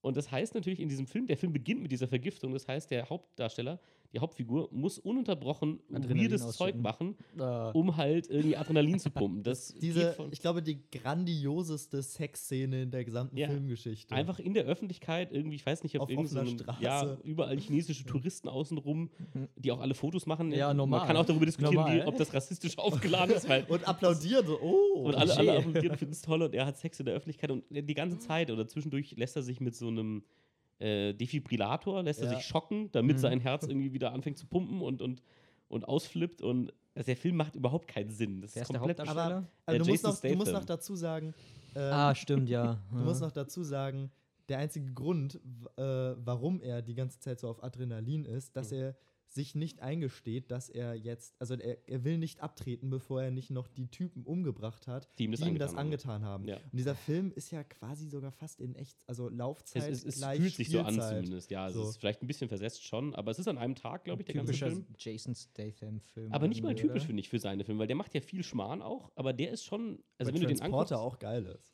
Ja, der holt mich nicht mehr ganz so ab. Aber Italian Crank- Job hat er auch mitgespielt, ja. Stimmt, da ist auch mit drin. Aber Crank ist Was halt hast du mit Italian Job? Keiner kennt Italian Job. Doch, ich kenne den schon. Doch, Doch, doch. Das ist auch ein Remake. Was hast du mit Star Wars? Aber der Film ist Ich auch wette, super es kennen überdreht. mehr Leute Star Wars als Italian das ist schon Job. richtig. Ähm, auf jeden Fall, der ist super überdreht, der Film. Also es gibt eine Szene, wo er in so eine, in so eine Biker, Ja. auf so eine Biker-Gang trifft, in so einem, in so einem Schuppen. Ja. Und dann kloppen die sich und dann siehst du den Schuppen von außen, also diesen Laden. Und dann fängt der Laden an zu vibrieren wie in so einem Comicbuch. So als wenn die sich da gerade drin prügeln würden. Also der Ja. Film ist völlig Banane, es macht überhaupt keinen Sinn, Völlig das alles. absurd. Ja. Und wechselt auch immer wieder so die Bildsprache, es ist alles, nichts passt zusammen. Ich finde, ich find, Crank ist ein bisschen wie Lola rennt, nur Mhm. auf Kokain. Ja, genau. Also der Film ist halt einfach, er ist halt wirklich crank. Er ist halt völlig überdreht und aber teilweise auch richtig cool, weil irgendwie so der Kameramann dann auf Inline-Skates am Auto hinten dran hängt, wenn Ach. er irgendwie fährt und dann du kriegst halt super geile Kamera- und Action-Momente dadurch. Und ich feiere den. Ich finde den super unterhaltsam, den Film. Auch wenn er natürlich super stumpf ist und überhaupt nicht irgendwie eine Mhm. komplexe Geschichte erzählt. Er unterhält mich einfach jedes Mal wieder, auch wenn ich mir bewusst bin, dass er natürlich ein bisschen bescheuert ist.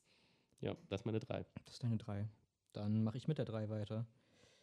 Tu das. Äh, muss erstmal gucken hier. Hm, Was? Also, das sind bei, das sind bei mir ähm, dann tatsächlich die ganzen Klamauk-Filme. Entweder von Otto Walkes oder von Mel Brooks oder äh, Eddie Murphy-Filme. Ähm, Gerade besonders Mel Brooks Dracula tot, aber glücklich. Das feiere ich total mit, mit Leslie Nielsen als, als Dracula. Das ist total Mhm. absurd. Da gibt es, ich finde, die beste, beste Szene in irgendeinem Comedy-Film.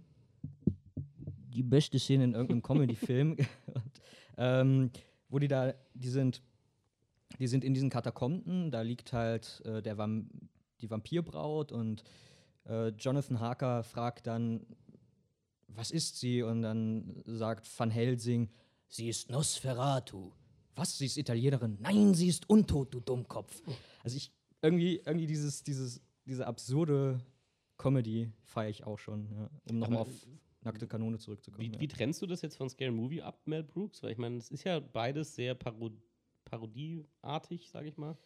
Ähm, ich hab's in meinem Kopf einfach irgendwie getrennt. Ich Okay. weiß nicht warum, aber. Ich bin, also Mel Brooks habe ich wenig Berührungspunkte. Ich kenne hier nur ähm, diese Robin Hood-Verarsche, die es gibt.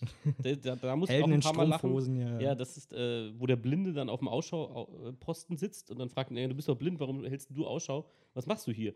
Naja, ich schätze halt. Also ich schätze mal, dass keiner kommt. und so, also das ist schon echt richtig dumm, aber ich finde es auch lustig. Aber wenig, also Mel Brooks habe ich wenig Berührungspunkte, deswegen kann ich da auch echt nicht so richtig mitreden, muss ich sagen. Ich auch nicht. Okay. Dann red, dann red ich mal fünf Eiskalt. Minuten über Mel Brooks. Nein, was ist denn deine drei? Ähm, meine drei ist wahrscheinlich auch gar nicht so ein, so ein schlechter Film, aber ich habe ihn aus einem ganz anderen Grund aufgeschrieben. Das ist so ein richtig typischer America Fuck Yeah Film. Und ich stehe da eigentlich gar nicht so drauf, wenn in jeder zweiten, Ei- um mal die Känguru-Chroniken zu zitieren, in jeder zweiten Einstellung die amerikanische Flagge. Ja, das muss sein. So, und äh, das ist für mich Independence Day mhm, mhm. mit, mit Will Smith. Der Jeff Rest des Casts hab ich schon wieder vergessen. oder ja. Jeff Goldblum. Ja. Also Jeff, äh, Ganz kurz, Jeff Goldblum dürfen wir wirklich nicht vergessen. Ja. das ist, das ist. Nein, der- nein, ich, ich habe einfach nur die Namen vergessen. Ich habe mich halt echt nicht vorbereitet heute. Name-Dropping ist nicht so unser ja. Fall.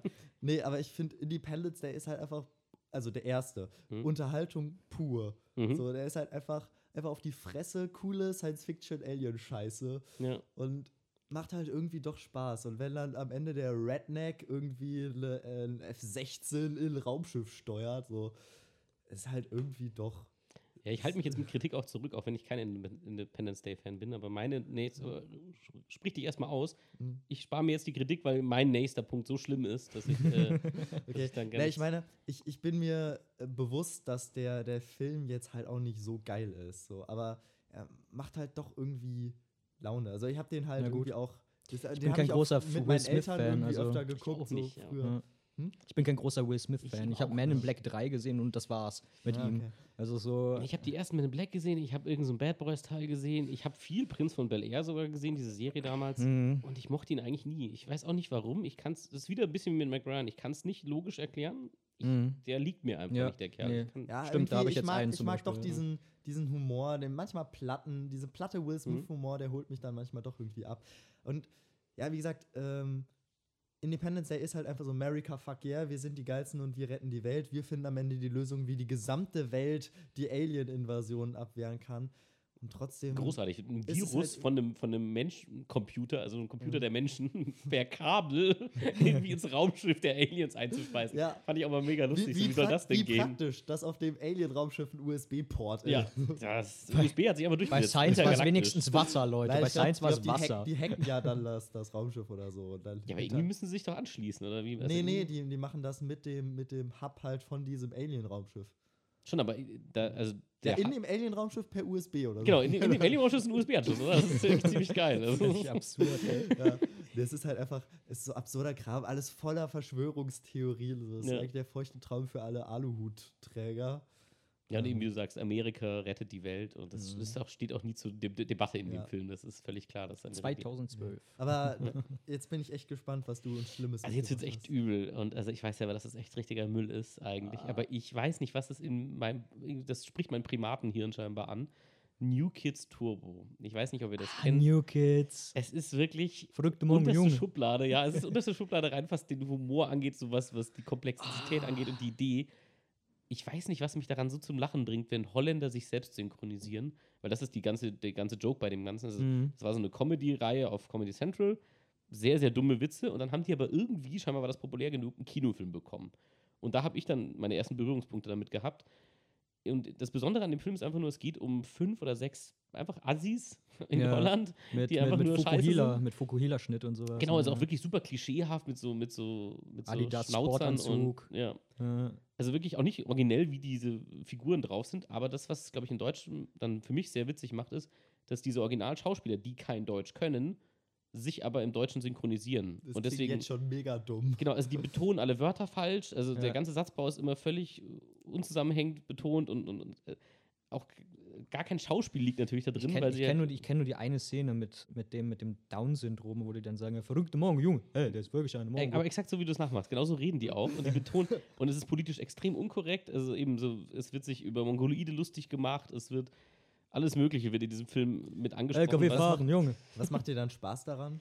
Ich weiß es nicht. Ich sag ja, es ist, es ist irgendwie ein bisschen krank, aber. Deswegen hat er seine Kritik zurückgehalten. Ja, eben. Es, irgendwie bringt mich das einfach zum Lachen, vielleicht weil es so übertrieben ist und so völlig fernab jeder, jeder nachvollziehbaren Logik, dass ich mich, glaube ich, während des Films auch immer wieder mehrmals frage, wie kann es sein, dass das überhaupt existiert? So, wer hat das, wer hat hier das Budget freigegeben? Wer hat gesagt, mach das mal? Du, das frage ich mich aber bei sehr, sehr vielen Filmen. Ja, und das ist halt wirklich bis Mhm. auf die Spitze getrieben und ja, ich finde einfach manche Sachen super lustig. Also manche Sachen funktionieren, finde ich, auch als richtige Sketche, aber wenige. Das ist einfach nur lustig, weil die Typen komisch reden.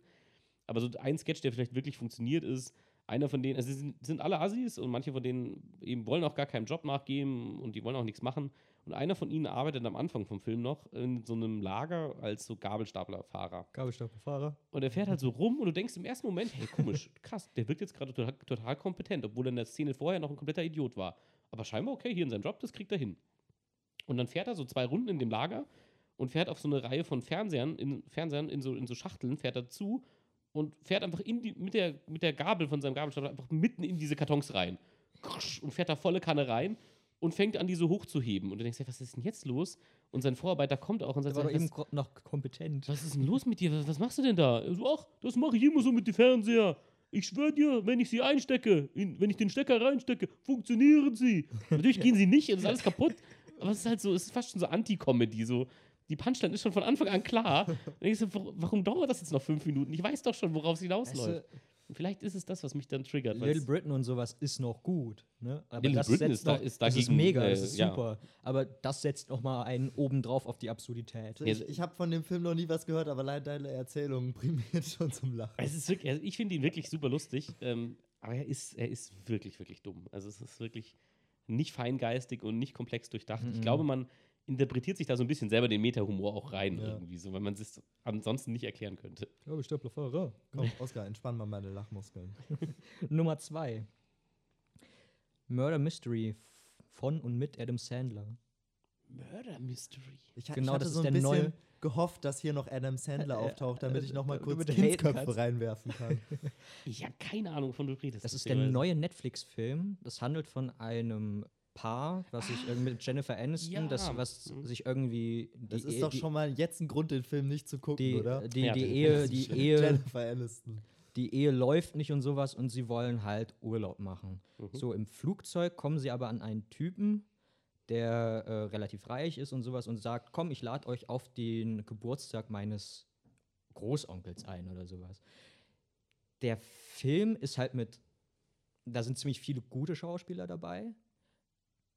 Adam Sandler und ähm, ja, also ziemlich viele gute Schauspieler und Adam Sandler und ähm, aber das, das trifft es eigentlich ziemlich gut. äh, genau, und ähm, aber trotzdem ist der Film irgendwie, das ist so eine Hommage an die alten Miss Marple-Filme irgendwie. Das ist, die kommen dann, die ra- geraten halt bei dem Geburtstag, der, der, der, der reiche Onkel, der stirbt und die beiden werden beschuldigt, das sind ja die fremden Amerikaner, die, ähm, das sind ja halt alles irgendwie Briten, die, äh, das ist ein britischer Onkel, dann ist, ist glaube ich, noch irgendwie so ein Senegalese dabei oder sowas und das ist alles total absurd, aber mega cool, weil es halt diese, diese, diese, diesen Hommage-Effekt hat. Ne? Man, man denkt sofort an die alten Miss Marple-Filme oder Mord im Orient Express oder sowas. Das ist, das basiert halt sehr stark auf diesen Filmen und Ja.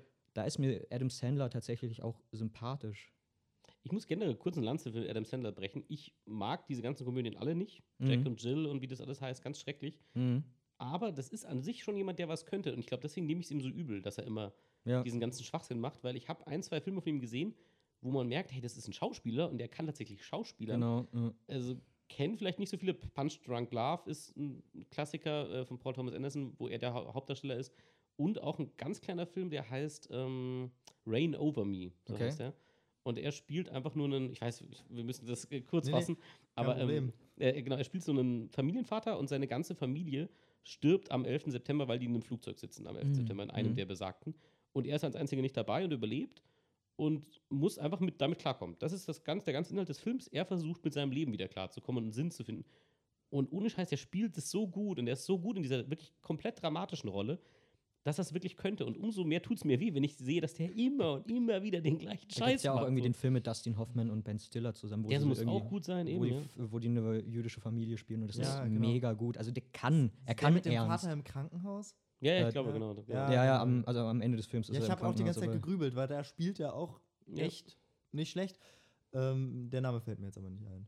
The Marrowitz, irgendwas? oder so? Ja, Story ja, oder sowas. sowas mir Family Story, keine Ahnung. Ja. Zumindest, die reden die ganze Zeit aneinander vorbei. Mhm. Ich, ich feiere das total, wie die Ja. Dialoge da funktionieren. Ja, also nämlich gar nicht. Ja. Ähm, aber trotzdem Gibt, gibt sehr bleibt, schöne Dialoganalysen. ja, trotzdem bleibt es, äh, Dustin Hoffman bei seinem, Ben Stiller bei seinem, Adam Sandler bei seinem und Ja, und reden aneinander vorbei. ja, es ist weil schön. das, was diesen Film auszeichnet, äh, kurzes Trivia, ist halt einfach, dass dort Dialoge so geschrieben sind, wie man auch tatsächlich sprechen würde. Ja. Dass halt Dialoge ineinander hineingeschrieben werden, dass äh, Leute sich nicht ausreden lassen, dass sie, also auch nicht so künstlich sich unterbrechen, sondern einfach ähm, komplett reden. aneinander vorbeireden und äh, Gespräche teilweise kompletter Nonsens sind, aber gerade dadurch sich das so realistisch anfühlt und sich auch äh, daraus wieder gut wird. Wir müssen aber betonen, dass wir jetzt nicht von dem Film wählen, den Oscar sich ausgesucht hat. Sondern ja. Murder Ja, Mystery, haben- keine Ahnung. Wir haben ge- äh, genau, Aber könnt wir ihr- haben könnt ihr mal euch- kurz über einen guten Film geredet. Aber, aber Murder Mystery könnt ihr gerne, gerne mal anschauen. Das ist Adam relativ Sandler, cool gemacht. Was Adam Sandler angeht, finde ich tatsächlich Kindsköpfe auch noch recht unterhaltsam. Der Ja. ist zwar auch ziemlich stumpf, aber wenn man den in der Gruppe guckt, macht der schon Das Wasser wird Spaß. blau, sie haben reingepinkelt. Ja, genau, das ist die schlimmste Szene in diesem Film, die hasse ich total. Aber der Rest ist eigentlich ganz unterhaltsam. Ich habe einfach von New Kids geredet, deswegen kann ich das nicht mehr kritisieren, auch wenn ich Kindskörper schrecklich finde. Ich, ich habe einfach meinen Ich, Kritikrecht ich finde ich verwir- find nur diese eine Szene, das ist, liegt vielleicht auch an der deutschen Synchro, ähm, dass die äh, Frauen in, in, in Kindsköpfe halt am Schwimmbad liegen, auf diesen Liegen, und dann kommt dieser Kanadier, dieser muskulöse, und er spricht auf einmal in dieser Piepse-Stimme: Warte schon mal, Saskatchewan? Kennt ihr Saskatchewan? Und die Frauen, die lachen sich nur kaputt. Und ich finde diese Szene, Ja, das beschreibt den So Humor gut. eigentlich komplett. Aber Ja. in, wie gesagt, in der Gruppe ist es dann doch irgendwie. Das ist Ja. immer, glaube ich, mit so Das ist albernen unterhaltsam. Komödien. In der Gruppendynamik hat das was völlig anderes, als wenn du es alleine guckst, auf jeden Fall. meine Nummer zwei, um mal Ja, mach mal weiter. Ich glaube, kann deine Nummer zwei, Toffer, noch, klapp, äh, noch toppen. Was? Jetzt bin ich gespannt. Und zwar, äh, ihr werdet ihn wahrscheinlich nicht kennen, Space Battleship Yamato. Nee, keine Nee. Ahnung. Ein, ein grandios stumpfer Film, der, die Handlung ist ein bisschen wie Starship Troopers.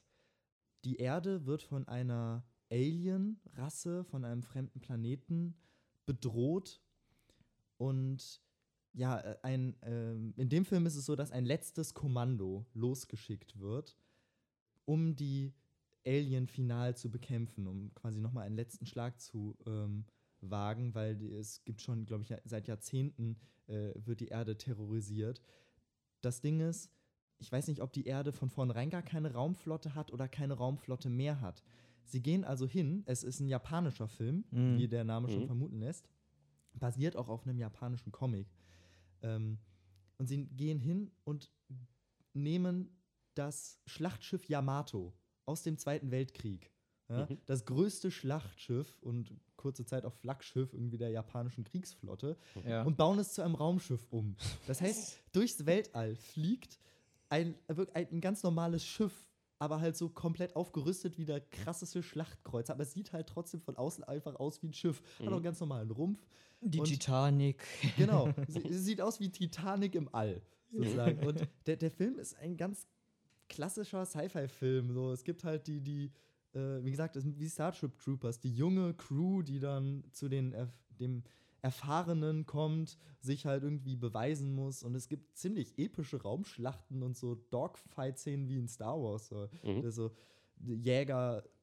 Schlachten und am Ende, deshalb ist es ein bisschen wie, wie Starship Troopers, sind sie halt auch auf dem Planeten und kämpfen dann auch auf dem Planeten gegen diese Viecher und äh, natürlich retten sie am Ende die Menschheit durch ein, ist ein japanischer Film, also heroisches Opfer, der, der Held, der ähm, äh, ja, jungen, äh, irgendwie Jungkapitän wird dann nach dem Tod des eigentlichen Captains zum Captain und rettet erstmal seine ganzen Klassenkameraden oder äh, Akademiekameraden und dann jagt er sich selber inmitten der gegnerischen Flotte mit dem Space Battleship Yamato in die Luft. Ja, Und es typische Heldenstory. Ja, und es ist halt, der, der Film sieht verdammt gut aus. Der ist von 2010, glaube ich. Mhm. Äh, ich weiß nicht, hier war der nie in den Kinos, aber ich habe den mal so an einem Nachmittag auf RTL 2 gesehen. Er Nachmittag er auf RTL 2. 2010, das hat was zu er, heißen, Er ja. hat, mich, er hat mich nicht mehr losgelassen.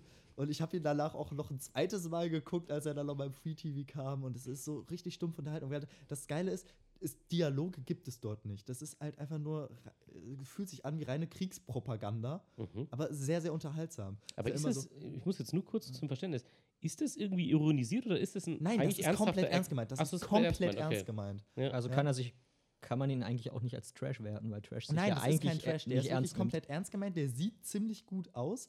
Aber das, was den Film so skurril macht, ist halt einfach so. Wir, wir müssen die Aliens in einem Überraschungsschlag treffen. Hey! Und so die ganze Mannschaft. Du, du hörst das so durch eine Durchsage in dem Schiff und die ganze Mannschaft. Hey! Und alle verbeugen sich so beim Laufen. Und es ist größter, größter Schrott. Das ist irgendwie, es trifft. Also es sieht so ein bisschen aus wie auf einem amerikanischen Flugzeugträger, auch mit den Farben, die die da so tragen. Aber es sind halt alles irgendwie Japaner, die wirklich alle, also jeder zweite Schauspieler dort sagt nur Hi, was so viel heißt wie Ja, jawohl, Sir. Okay. Ja. Und größte heroische Geschichte, die ich je gesehen habe. es ist mega stumpf. Es ist wirklich stumpf Ja. und es ist richtiger Sci-Fi-Shit, aber es macht Spaß. Ich muss, Ja, mir, da ich muss mir das immer noch vorstellen, dass er die Titanic irgendwie durch, äh, Ja, durch Das, ein allein das Raumschiff macht es halt schon irgendwie trashig und nicht trashig. Aber es sieht halt aus wie einfach ein stinknormales Schiff mit äh, Railguns. Okay. im Weltall. Geil. Ja. Nee, kann ich wirklich gar nicht. Ich immer ganz nee, lustig. Ja. sag mir nichts, nee. Ja, die äh, Eins. Ich kann ja mal einen Platz 1 mal ballern. Ähm, es ist kein Bitte. Film. Ich muss sagen, damit habe ich vielleicht die Regeln ein bisschen gebrochen. Ich breche gleich auch die Raus. Ja, Regeln. es Ich breche gleich auch die Regeln hier. Weil Ich Platz nicht. 1 ist für mich wirklich ein Format, ein Fernsehformat, wo ich mich immer wieder rechtfertigen muss, warum ich das gucke und das sei doch so schrottig und das sei für Bildleser und das stimmt auch alles. Das ist alles korrekt. ähm, nur ich unterstelle dieser Sendung eine, ein, ein hohes, bewusstes Meta-Level und für mich ist es eine große Parodie auf die Fernsehlandschaft, auf all unsere Game-Shows und unsere Casting-Shows. Mhm. Und zwar ist es tatsächlich, ich bin ein Star, holt mich hier raus, das Dschungelcamp. Mhm. Ich liebe diese Sendung. Ich habe damals die allererste Staffel schon gesehen und habe dann aber aufgehört damit, weil ich dann Ja. dachte, ja, das war halt so ein einmaliges Ding und habe dann, glaube ich, zwei, drei Jahr Jahrgänge nicht gesehen. Und dann fing ich wieder damit an und habe für mich dann erst so richtig diesen, diese Metaebene erkannt. Trotzdem hat es natürlich so mega viel Müll und es ist, es ist trotzdem für den Bildzuschauer, äh, Bildleser geschnitten und für den RTL-Zuschauer. Du hast natürlich trotzdem immer irgendwelche Busenwunder, wie sie das immer bezeichnen, die dann Mhm. irgendwo halbnackt beim Duschen gezeigt werden, was natürlich hö- höchst voyeuristisch und auch irgendwie eklig ist. Und dann brauchst du noch einen Typen, der daneben steht, so als Male Gaze. Ja, genau, am besten noch halt, nee, aber das finde ich immer das Lustige, wenn sie das dann, diese, daneben dann einen ganz alten, so einen 65-Jährigen stellen und da halt alles schon runterhängt. Und das zeigen sie aber auch volle Kanne. Und das ist natürlich ein Angriff in die Privatsphäre dieser Leute. Ähm, das alles stimmt auch und deswegen kann ich es immer nur begrenzt verteidigen. Und die Sendung wäre auch mm, richtig scheiße und ich würde sie nicht gucken, wenn die Moderation nicht wäre. Die, Mhm. Diese Moderation ist so gut geschrieben, meiner Meinung nach Ja. und so, ja, eben metatextuell und, und die machen sich lustig Ich über andere Formate, machen sich auch lustig über ihren eigenen Sender, was man heute eigentlich nicht mehr sieht. Dass, also, äh, höchstens noch so Leute wie Joko und Klaas, die dürfen sich über Pro7 lustig machen, aber in der Regel muss ein Moderator eine Sendung komplett ernst nehmen und das ganze Format ernst nehmen. Und diese beiden Moderatoren, die äh, Sonja, wie heißt Zietlow Zietlow. Zitlo. Ja. und der Daniel Hartwig, Ich muss für Hartwig auch nochmal eine Lanze brechen. Der hat, den, der hat den Job von Dirk Bach ziemlich gut übernommen. Ja, das muss man ihm auch sagen, weil ich dachte auch, als Dirk Bach gestorben ist, dachte ich mir, "Mm, ob das noch weiter funktioniert, weil das war eine tolle Dynamik am Anfang. Aber eben, er hat sich da super eingefügt und es liegt sicher auch daran, was für Dialoge die denen schreiben oder was für, was für Texte. Ja. Und ich finde es jedes Jahr wieder brutal lustig und ich freue mich jetzt schon, dass es im Januar oder Februar läuft wieder und ich werde es wieder gucken und ich weiß natürlich, dass das bescheuert ist und dass, dass die Spiele, die ekligen Spiele, die die da machen müssen, dass das alles Ich Blödsinn habe ist. hab irgendwie aber diese die. Moderation dazu. Ich habe irgendwie drei Staffeln gesehen und auch relativ am Anfang. Also es war Mhm. so, keine Ahnung, es war vor, was vor zehn Jahren oder sowas habe Ja, ich, locker, mal, ja, hab ich, hab ich angefangen damit und äh, dann die, die ersten vier Staffeln oder sowas gesehen und ja, hatte was gehabt auf jeden Fall. Ich finde es sogar vertretbar, Okay. so, solchen Scheiß zu gucken, weil ich finde, das sind ja immer noch so Z-Prominente. die haben es ja scheinbar irgendwie nötig. Es ist jetzt nicht so wie bei Bauer sucht Frau oder Schwiegertochter Mhm. gesucht, dass dort Leute verarscht werden, die es halt leider einfach nicht besser wissen. Genau, Sondern diese ja. Leute entscheiden sich bewusst dazu, dahin zu gehen. Ja. Und dann sind sie halt selber schuld, finde ich. Und Das ist auch meine finde das auch- Rechtfertigung dafür, ja. ich finde das, ich find das vollkommen vertretbar eigentlich. Ist jetzt irgendwie nicht so das, wovon ich mich unterhalten lassen möchte. Aber Ja. zum Beispiel Sommerhaus der Stars habe ich jetzt auch ein, zwei Mal geguckt und es Nee. war irgendwie, also ich habe es nicht komplett gesehen, ich habe meistens Mhm. irgendwelche Zusammenfassungen gesehen, die das dann irgendwie auf einer äh, nochmal humoristischen Ebene dann nochmal. Nee, aber man muss an der Ja, Stelle einfach mal sagen, Spiegel Online, Ja. Anja Rützel äh, heißt die, die kommentiert jede Folge vom Dschungelcamp und schreibt auch über Sommerhaus der Stars. Und allein der, ihre Kolumnen, sagen wir, oder ihre Beiträge sind super witzig. Also Ja, die macht find, genau das. Das, was dann Mhm. am Ende von äh, Journalisten oder äh, Satirikern oder so daraus gemacht wird, ist Mhm. meistens noch besser als die eigentliche ja, ja, Sendung. auf jeden Fall. Aber ich, wie gesagt, ich finde, wenn das Leute, die das im vollen Bewusstsein machen, halt, wenn die da hingehen, äh, dann kann man das, kann man das schon machen. Das Format finde ich jetzt moralisch nicht sonderlich verwerflich. Es ist halt absoluter Trash. Genau, es ist wirklich sehr, Ja. sehr simpel auch von der Unterhaltungs, äh, vom Unterhaltungslevel. So, hey, guck mal, die essen jetzt eklige Sachen. Mhm. Oder hey, guck mal, die sind jetzt halt nackt oder so. Das ist wirklich sehr stumpf, was das angeht. Man kann ja auch nicht jeden Abend Kubrick gucken. So. das eben, das denke ich auch. Oh, nee. Und es, es ist für mich auch immer, diese Schmerzgrenze ist auch, das läuft ja, glaube ich, immer so 15 Tage oder so. Und mehr geht Ja. auch nicht. Ich merke auch nach 15 Tagen, es reicht jetzt auch, weil das läuft ja dann jeden Abend. Das ist ein bisschen, ein bisschen länger als zwei Wochen. das Genau, stimmt, und ja. mehr könnte ich aber auch nicht mehr. Also ich finde dann auch immer gut, dass es wieder ein Jahr vorbei ist und sich nicht abnutzt dadurch, Mhm. weil ich könnte mir jetzt nicht wie Big Brother, was ja früher dann so ein Jahr lang am Stück lief, möchte ich das auch nicht sehen, sondern das, das funktioniert nur, weil es so komprimiert für zwei Wochen läuft und dann ist es ein Jahr verschwunden. Und dann die finale Folge. Alle treffen sich wieder. Ja, genau, eben. Das, das, in dem Rahmen funktioniert das für mich halt jedes Jahr immer wieder gut. Ich wundere mich auch, weil ich sonst bei RTL mir nichts finde, was ich unterhaltsam finde, aber diese Sendung irgendwie jedes Jahr wieder. Ja, außer es catcht sind Da irgendwelche sagen- Abenden, abendfüllenden Filme, ne? Aber die sind dann halt nicht von RTL produziert. Ich finde, ich finde, Let's Dance ist eine durchaus niveauvolle Casting-Show. Drei. Ja, also ich, ich glaube auch, dass man die gucken kann, weil die, glaube ich, die Leute ja nicht so krass vorführen. Ja, also ich habe eben, nicht so eben, viel gesehen, aber. Und da ist halt auch wieder Daniel Hartwig, der diese Sendung komplett aufwertet. Der, der, der, der Lambi ist ein bisschen gemilderter als Heidi Klum und äh, Dieter Nee, Bohlen. der und so. Lambi kann vor allem was. Der ist ein Das ist auch richtig wieder der Unterschied. intelligenter Mensch. Ja, vor allem ist der Unterschied wieder zu sowas wie Topmodel, wie du selber sagst. Das ist was anderes, finde ich, wenn das wirklich komplett Privatpersonen sind, die einfach so einmal ins Fernsehen wollen. Oder noch schlimmer bei sowas Bauer sucht Frau. Ich glaube, das sind wirklich einfach arme, einsame Menschen, die halt gern irgendwie Gesellschaft hätten und Menschen kennenlernen wollen. Und das nutzt man halt dann aus und führt diese Menschen vor. Ja. Und so ein bisschen bei Topmodel-Zeug und so ist es ja auch so. Diese Mädels sind natürlich fame-hungrig und natürlich kann man sagen, selber schuld, wenn du in diese Sendung Instagram gehst. pushen. Genau. Alles geht um Instagram pushen. Eben, und natürlich sind die irgendwo selber schuld, wenn sie das machen, weil sie sind in der Mhm. Regel volljährig, wenn sie in diese Sendungen gehen. Aber damit nutzt man, finde ich, noch was aus. In man nutzt Regel, Menschen aus, die sind ja nicht 16 medial, äh, 17, ne? die haben noch keine Erfahrung mit den Medien. Mhm. Und das ist das Gute beim Dschungelcamp, das sind immer Leute, die sind zwar sehr weit unten auf der Promi-Skala, aber sie wissen, worauf sie sich einlassen. Die haben alle schon mal in irgendeiner Form mit irgendwas Erfolg gehabt. Und da tut es mir dann nicht so leid, sage ich mal, wenn die sagen, ja doch, ich gehe jetzt für das Geld auch noch dahin. Gut, deine Entscheidung. So, du, hast, du hast ein Management, du hast eine gewisse Erfahrung im Hintergrund. Selber schuld, wenn du dich trotzdem darauf einlässt, sage ich mal. Also trotzdem arme Schweine, Ja. aber so da, deswegen Ja, kann ich mir allein, das dass auch, sie das irgendwie machen müssen, um immer noch Fame zu bleiben. So. Ja. Ich meine, es ist ja nicht Ja. mal mehr C-Prominenz. Nee, nee, nee, das, Das ist ist schon ganz weit unten im. Alphabet. Schon schade, aber wobei ich sagen muss, in Anführungszeichen, wenn man, also wenn ich jetzt bekannt wäre, ne, Mhm. würde ich würde ich Dschungelcamp vielleicht auch machen. Also es, Ich würde mich auch gar nicht, ich will jetzt mir gar nicht sagen, dass ich äh, da komplett moralisch drüber stehen würde. Wenn Ich find- mir halt so find- und so viel Geld gibt, ich- wer weiß, ob ich, ich- das nicht auch machen würde. ich würde es auch für 0 Euro machen. Das ist ganz witzig, glaube ich, die Erfahrung. Also ich, ich persönlich würde es als witzig Ja, empfinden. ich glaube, kostenlos dafür wären mir dann diese Leute, die, mit denen ich da zwei Wochen leben muss, zu anstrengend. okay, ja, da sind Da die Käfer, auch gleich sind die Käfer lieber. all-inclusive nach Malle in Hotel Ich habe hab, ich, ich hab halt an die Käfer gedacht, ne, die man essen muss und an, an Ja. die Hoden und sowas. Die sind Das mir dann schon sympathischer als die Leute, die da selbst. Die Käfer ich habe immer glaub voll so hinkriegen, Respekt für die Leute, die das einfach so runterkippen. Ja, Äh, Hammer. Ich, ich ich finde das habe auch immer wieder krass. ich hab meistens ganz gerne das Finale gesehen. Der Rest Mhm. hat mich interessiert, aber das Finale war ganz lustig und ich kann mich an ein Finale erinnern. Äh, da hat auch irgendein so ein DS, DSDS-Typ dann gewonnen. Mhm. Joey Heindle war es, glaube hat, ich. Mhm. Ja, kann gut sein, kann gut sein. Der, der irgendwie, noch bevor Daniel Hartwig ihm sagen konnte, was er da eigentlich gerade vor sich hat, hat er schon runtergekippt. Ja. So. so, du hast gerade übrigens Ochsensperma getrunken, so, ja, hauptsächlich Gewinn, oder? Die Sterne. Komm, Oskar, mach mal weiter. Ja, jetzt ja, Platz eins. ich, ich, ich weiß nicht, wie ihr so im Horrorgenre drin seid, per, per Ja, gar nicht. so, ne? Letzte Ich Folge. äh, bin großer Fan des Horrorgenres seit einigen Jahren jetzt. Okay, ich Ähm, halte mich da jetzt einfach raus und lasse euch mal wieder monologisieren. Es kommt doch an, was Ähm, jetzt kommt. Oder Ich habe so, äh, ich habe ja genau dialogisieren. Ich habe so zwei ähm, Sachen, die mir dann schon doch irgendwie gefallen, obwohl sie der Mehrheit nicht gefallen würden. Ähm, einmal Mama von ähm, An- Andy Muschietti Andy, und Muschietti, ja, der, der, der Guillermo del S Toro. gemacht hat, ja. genau Guillermo del Toro hat produziert. Der hatte einfach nur keine Zeit für den Film, sonst hätte er auch Regie geführt. Mhm. Ähm, ja, viele Leute sagen halt äh, irgendwie diese die, die Szene, wo der, wo der Geist im Boden verschwindet und über nur die, man sieht nur die Haare. Mhm. Das sieht ein bisschen aus wie so ein Wischmopp, der über den Boden fährt.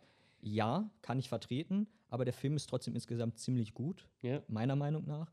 Und ich weiß nicht, wie du zu den äh, Conjuring-Filmen stehst. Ich habe nur den ersten gesehen und. Nee, habe ich den zweiten auch gesehen? Nee, ich habe nur den ersten gesehen. Und alle weil anderen man, nicht mehr. Ja, ja, weil dann alle andere auch wohl der Meinung der Mehrheit nach immer schlechter werden. Mhm. Ich finde gerade den letzten Jordonas Fluch, also mhm, ja, ja. den finde ich super, weil ich, ich, ich mag irgendwie diese, diese, diese mexikanische Mythologie, beziehungsweise südamerikanische Mythologie oder lateinamerikanische Mythologie und das ist ziemlich cool gemacht gewesen. Also sehr viele Jumpscares, sehr viele Leute sagen, ja, das ist kein super Horrorfilm, das ist für den Mainstream gemacht, aber ja, ist es sicher auch. Klar, die wollen schon auch Geld damit verdienen. mh, Aber ja, finde ich jetzt auch nicht so super verwerflich oder so. Mein Gott, also da gibt es schlimmere Sachen im Kino als, als diese Conjuring-Universum-Sachen da. Das hängt ja auch alles irgendwie zusammen, ne, mit dem. ja, genau. Und ja, also ich, ich habe nur den ersten gesehen, fand den ganz okay, aber hatte dann nicht den Reiz, die anderen zu gucken. Ich bin bei Horror, glaube ich, eher, ich habe mir eure Folge eher angehört und war da sehr, hätte mich da gern zu Wort gemeldet, weil ich, ich liebe halt so diese Sachen, die in diese Psycho- Psycho-Richtung gehen. Ja, genau, Und äh, gerade in den Get letzten Jahren Out kommen ein paar richtig coole Sachen raus. Mhm. Die, und ich, Ende November, ich weiß nicht, wann das hier rauskommt, aber Ende November kommt auch The Lighthouse ins Kino. Ja. Und der soll, glaube ich, richtig, richtig geil sein. Und das ist, ja, also Horror mag ich sehr Mit gern. Willem Dafoe und Robert Pattinson. Ja, genau, ne? die beiden. Nein, Ja. nein, Willem Dafoe kann man nur Willem Dafoe. Dafoe. Willem Dafoe aussprechen. Ja, doch, den, auf den freue ich mich auch, auf den Film. Ja. Der ist ja. Das ist schön, dass ihr jetzt ein Thema gefunden habt. Oder du, ich wurde, rein mit ich irgendwas, wurde, ich wurde bei passt. Star Wars ausgegrenzt, also dürfen wir Wir nicht. haben, wir haben hier einen Regisseur des ja, man, Guilty Pleasure Films und des Action-Kinos. Oh Gott, ich komplett. weiß, ich habe Angst, dass Uwe Boll kommt. Nein, nein, Gott. schlimmer, schlimmer. Schlimmer. Michael Bay. Oh ja, Oh ja, Aber-. Nicht Transformers. Transform ich habe lange überlegt, ob ich Transformers 1 hier noch auf die Liste nehme, weil ich finde, ich mag den echt. Ich gucke mir, ich guck mir den gerne an. Die Reste, also Transformers 5. Auch so eine Reihe, die ich nie gesehen habe. Da habe ich wirklich, bei Transformers 5 habe ich den Glauben an die Menschheit verloren, dass es wirklich Produzenten gibt, die, ähm, die da irgendwelche Studiobosse, die da sitzen und sagen so, ja, dafür geben wir gerne mal ein paar Millionen aus. Mhm. Also viele, viele Millionen aus. Nee, aber mein absoluter Nummer 1 Guilty Pleasure Film ist Battleship von, äh, ja, von der Michael noch Bay. mal? Äh, hm? Von wem ist nochmal Battleship? Ich weiß, dass Rihanna mitspielt. Ja, das ist von Michael Ich- Bay. Also ja, der also Michael Regie Bay ist Michael auf jeden Bay. Fall ja, Produzent, aber ich weiß nicht, wer Regie Regie nicht, glaube ich, oder? Der Sag- ist nicht von ihm. Oder? Nee, aber darum geht es auch gar nicht. Es geht einfach darum, dass man aus dem, dem Brettspiel Schiffe versenken einen fucking Film gemacht hat. Und Okay, das, das ich habe den ist, Film nie gesehen, aber es klingt schon absurd. der, ist, der, der Film ist, ist so stumpf, wie er sich anhört. Eine Flotte fährt, es ist wirklich Flottenmanöver. Die, die Ja. deutsche Version, es gibt ja mehrere, aber eine der gängigsten ist ja Flottenmanöver. Und dieser Film spielt während eines Flottenmanövers vor der Küste von Hawaii, bei dem die gesamte Pazifikflotte der USA gemeinsam mit der gesamten japanischen Flotte irgendwie äh, vor, sich vor Hawaii trifft und äh, so ein großes Get-Together hat. Und äh, hier Liam Neeson spielt da auch mit, spielt Ja, den stimmt. Flottenadmiral. Und der, der Film macht einfach nur Spaß, weil da kommen ja auch wieder Aliens. Ja, und Ich erkenne einen roten Faden in deiner Liste. Ne? ja, so ein bisschen. ja. Aliens. Aber Liam, aber Liam Neeson hat auch abgebaut in seinen Filmen, glaube ich. Aber in dem, in dem ist er halt wieder nur Dad. Ist wie, ist Ja, wie er ist einfach nur ein Dad. Taken mit Schiffen. Ja, Voll, Ja, das da gab da gab's ja jetzt Dad. irgendwie, es gab da jetzt so ja, ein es ist Taken. äh, wirklich, es ist Taken mit Schiffen, nur dass er halt äh, eine ganze Flotte und mehrere Flugzeugträger. es, es gibt aber jetzt auch so ein Taken im Schnee, wo sein, sein Sohn irgendwie entführt wird und stirbt und, und er den Sohn retten will im Wie heißt ja Schnee. nochmal? Ich weiß nicht mehr. Irgendwas mit Snow. Snow. Nicht Snow Patrol, Ja, das, das ist die ist- Band, aber irgendwie sowas in die Richtung. Auch nicht Snowpiercer, nein. Nee. Äh, ja, ich, Nee, also, ich, da habe ich viele es geht- Ausschnitte gesehen aus es diesem geht, es geht Battleship. einfach nur darum, super geile Sprüche, super stumpfe Action, aber ich meine, sie kämpfen mit Schlachtschiffen gegen Alien-Schiffe, die halt aber auch irgendwie schwimmen oder irgendwie so immer. Ja, das so Beste ist ja die springen. Erklärung. Du musst ja noch erklären, wieso das überhaupt Schiffe versenken nachmacht. Weil moderne Schlachtschiffe hätten ja Radar und sowas. Mhm. Und ist es nicht so, ich habe ihn nicht gesehen, ich kenne nur Ausschnitte, Ach so. weil ich im Kino arbeite. Und die dass die Radar-. Genau, die, Radars das fallen ist, aus oder so. Äh, genau, nee, es ist so, ähm, dass. Ist es nicht so, dass sie äh, irgendwann raten also müssen, genau, wo sie die, hinschießen? Die, die Flotte, ähm, es ist so, dass diese Aliens, die landen halt, ähm, also äh, Grundtenor dieses Filmes ist halt. Ich hätte nie an Aliens gedacht in diesem Film. Auf Hawaii gibt es eine große Satellitenstation und die haben einen bewohnbaren Planeten gefunden und schießen halt eine Nachricht. Ja, mit einem riesigen Satelliten, von, aber von dieser Radarstation auf Mhm. Hawaii aus ins All. Und die Nachricht ist wohl anscheinend angekommen, denn die Aliens kommen zu Besuch, aber die sind gar nicht so freundlich gesinnt. Mhm. Dummerweise, habe die Sprache nicht Stürzt. verstanden. ja, dummerweise stürzt bei dem, beim Anflug auf diese Radarstation, ja, stürzt die, äh, das Kommunikationsmodul dieser Aliens. Ja, die kommen mit fünf Schiffen und eines dieser fünf Schiffe ist halt ein Kommunikationsschiff und das stürzt ab. Zerlegt irgendwie ganz, äh, ganz Kyoto, aber ist nicht so wichtig. Ist ja nur Ich weiß nur diese asiatische Stadt. Szene, ich, ich, ich Ja. habe die Szene gesehen, wo sie dann da stehen Mhm.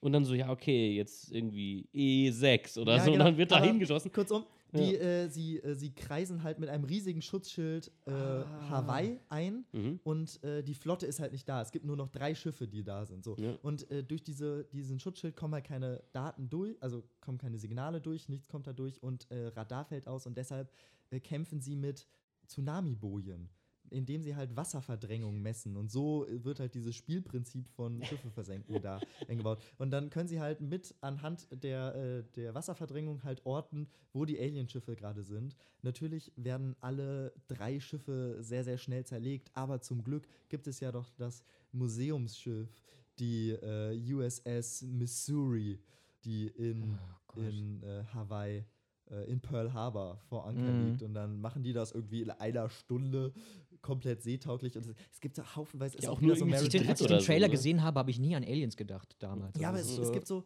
es gibt so richtig epische Szenen. So, es ist, die letzten Matrosen so von den verbleibenden Schiffen haben sich so zusammengetan, so, wir können dieses Schiff nicht steuern. Und dann kom komplett kommentarlos kommen die ganzen Veteranen einfach so aus dem Nichts angelaufen. kommen einfach die, aus, aus allen möglichen Löchern dieses Museumsschiffes kommen da 40, 50 Veteranen. Wenn's so. jetzt noch Skelette wir gewesen wären.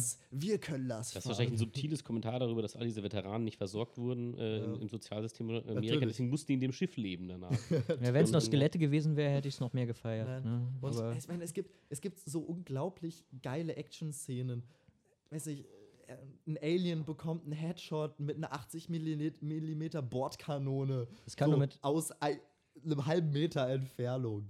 Und äh, das kann auch nur ein Liam Neeson-Film sein. Ne? ja, aber Liam Neeson ist gar nicht so wichtig. ja, aber bei, bei, bei Taken hat er ja auch irgendjemand einen Kugelschreiber oder sowas in die Augen geworfen. Keine Ahnung. der, der, zumindest. Film, der Film hat auch so Total. grandiose One-Liner. Und es ist wirklich alles mega trashig. Es ist halt Michael Bay. Es ist, man kloppen, Schlachtschiffe kloppen sich mit Alienschiffen. Ja, und Ja. nebenbei gibt es noch ein Supermodel, das sie irgendwie gecastet haben, die aber eine Physiotherapeutin spielt und mit einem weit unterschenklig amputierten Veteranen, der zu neuer Höchstform mutiert, die komplette Kommunikationseinheit, die dann eben, deshalb landen die auf Hawaii, weil sie diesen, äh, diesen Satelliten, also den, Ja. die Radarstation dann kapern wollen, der die komplette Station, also die kompletten Aliens da alleine fertig macht, obwohl er eben Unterschenkel amputiert ist. Und also, es ist so, es ist so stupide, aber es hat so geile One-Liner, wie zum Beispiel, wo hast du schießen gelernt? sagt der amerikanische Captain. Der japanische Captain, keine Ahnung. Ich glaube, hier bei euch nennt man es Sommercamp. oh mein Gott. Eieiei. Oh Gott. Schöner letzter Satz. Keine Ahnung. Ja. Ich glaube, wir haben den Leuten auf jeden Fall viele Sachen gegeben, die man jetzt auf seine Watchlist packen kann äh, oder auch auf die Never, Never Watchlist. never, never, never. ja. Ich fand das auch schön, dass ich jetzt am Ende nochmal monologisieren durfte. ja, das ist Sehr Danke. Also schön. Battleship ist es schon wert. Also, ich, ich sage euch. Der macht einfach Spaß. Der Ja. Macht einfach Spaß. Und das Ganze, das Ganze nur wegen einem Burrito. ich Als, als ich, kleiner. Cliffhanger. als kleiner Cliffhanger. Ah, ja, ja, ja. Ich habe den damals im Kino mitbekommen und für mich war das, ja, klar, dass ich den auf gar keinen Fall sehen will. Ich habe nur den Trailer gesehen, dachte mir so, Rihanna, okay, nee, das kann nichts werden. Ja, sie Die ist gar nicht so so kacke. Ey, ich finde find's so katastrophal in diesem Film. Ich meine, ich habe immer nur Ausschnitte gesehen, aber das war so ein Film, wo ich wirklich neugierig genug war, mich manchmal zehn Minuten in den Saal zu stellen und zu schauen, was passiert. Und wenn Rihanna auftaucht, dachte ich mir so, mein Gott, ey, Schuster, bleib bei deinen Leisten. Sing Ja. lieber noch ein Lied, weil das, das ist nix. Also, naja. Das habe ich auch bei Beyoncé in König der Löwen gedacht. Aber ein anderes Thema. ja. ja. Ja, dann danke dir, Ja, gerne. Ich, dass wir Ja, bei danke. dir sein durften. und ich bei euch zu Gast, trotzdem in, in auditiver Form. Nee, Magst du noch super. kurz Werbung für deinen Podcast machen? Achso, ja, also ähm, wenn ihr äh, das Toffer-Offer hören wollt, also geschrieben PH und das Offer natürlich dann wieder mit Doppel-F, das ist scheinbar verwirrend für Leute, weil sie denken, wenn sich's reimt, muss man auch Toffer plötzlich mit zwei F schreiben. Ich weiß nicht warum. Aber ja, findet man, glaube ich, überall, Spotify, iTunes, überall, wo es halt Podcasts gibt. Und eben auf den entsprechenden Social-Media-Kanälen äh, werden wir dann, glaube ich, eh aufeinander aufmerksam machen. Das findet man mich auf jeden Fall auch. Und Mhm. Du machst hauptsächlich Filmkritiken. äh, meistens Filme, ganz selten kommt auch mal was vor, sowas äh, aus, äh, aus dem TV-Bereich, irgendwas oder aus dem Streaming, irgendwas, eine Serie. Oder manchmal mache ich auch ein Spotlight auf eine bestimmte Person, die, finde ich, tolle Sachen macht. Und ja, aber es ist schon immer sehr in dem Spektrum auf jeden Fall, ja.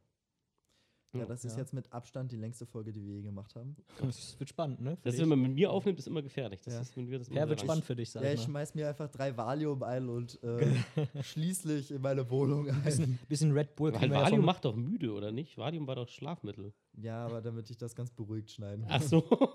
oder, du, oder du nimmst Red Bull von, von, äh, von unserem Studiengang. Ich glaube, dass wir wenig, gesponsert wenig Stotterer und Äs drin hatten. Ich, das war ein sehr guter Gesprächsfluss, den wir hier hatten. Und wenn, hab nur ich gestottert. So. Und ich hatte das sicher auch mal, aber. Aber selbst wenn wir es hatten, habe ich es ja rausgeschnitten. Ach ja, stimmt, wir haben überhaupt nicht gestottert. Wir haben nicht gestottert. Nein, Keine Ass. Das, das, was ihr gehört habt, das klang genau so von Anfang an. Kannst du einen Supercut einfach nur am Ende, wo einfach alle Äs zusammen dann kommen, die drauf sind. Ja, wenn ich das machen würde, könnten wir teilweise noch mal eine ganze, ganze halbe Stunde füllen. ja, super. Also, ja, vielen So Dank. Outtakes. Äh, ja, sehr schön. Ja. Wollen wir dann Ja, final da noch verweise ich auf unsere Insta-Story, Oh. äh, in der, der da auch zu den Ads was ist. Das ist jetzt dein Stichwort, Oskar. Liken, teilen, folgen. Ciao. Ja, auf Instagram äh. Platzhalter.podcast. Sollst vielleicht dazu sagen. Nein, heute nicht. Heute nicht. Nein. Willst du unser Catchphrase einmal sagen? Ich, äh, sorry, die kann ich nicht auswählen. Liken, teilen, ciao. Was? Liken, teilen, Folgen. Ciao. die habe ich noch nicht im Kopf, sorry. nee, aber ich finde es cool, was ihr macht, Leute. Und äh, ja, vielleicht klappt es ja mal wieder. Vielleicht machen wir wieder was zusammen. Äh, Fand ich Bestimmt. auf jeden Fall ganz lustig. So. Die Zeit findet Jetzt machen wir Schluss. Ja. Das ist zu lang. Bis dann. Tschö. Ciao. Tschüss.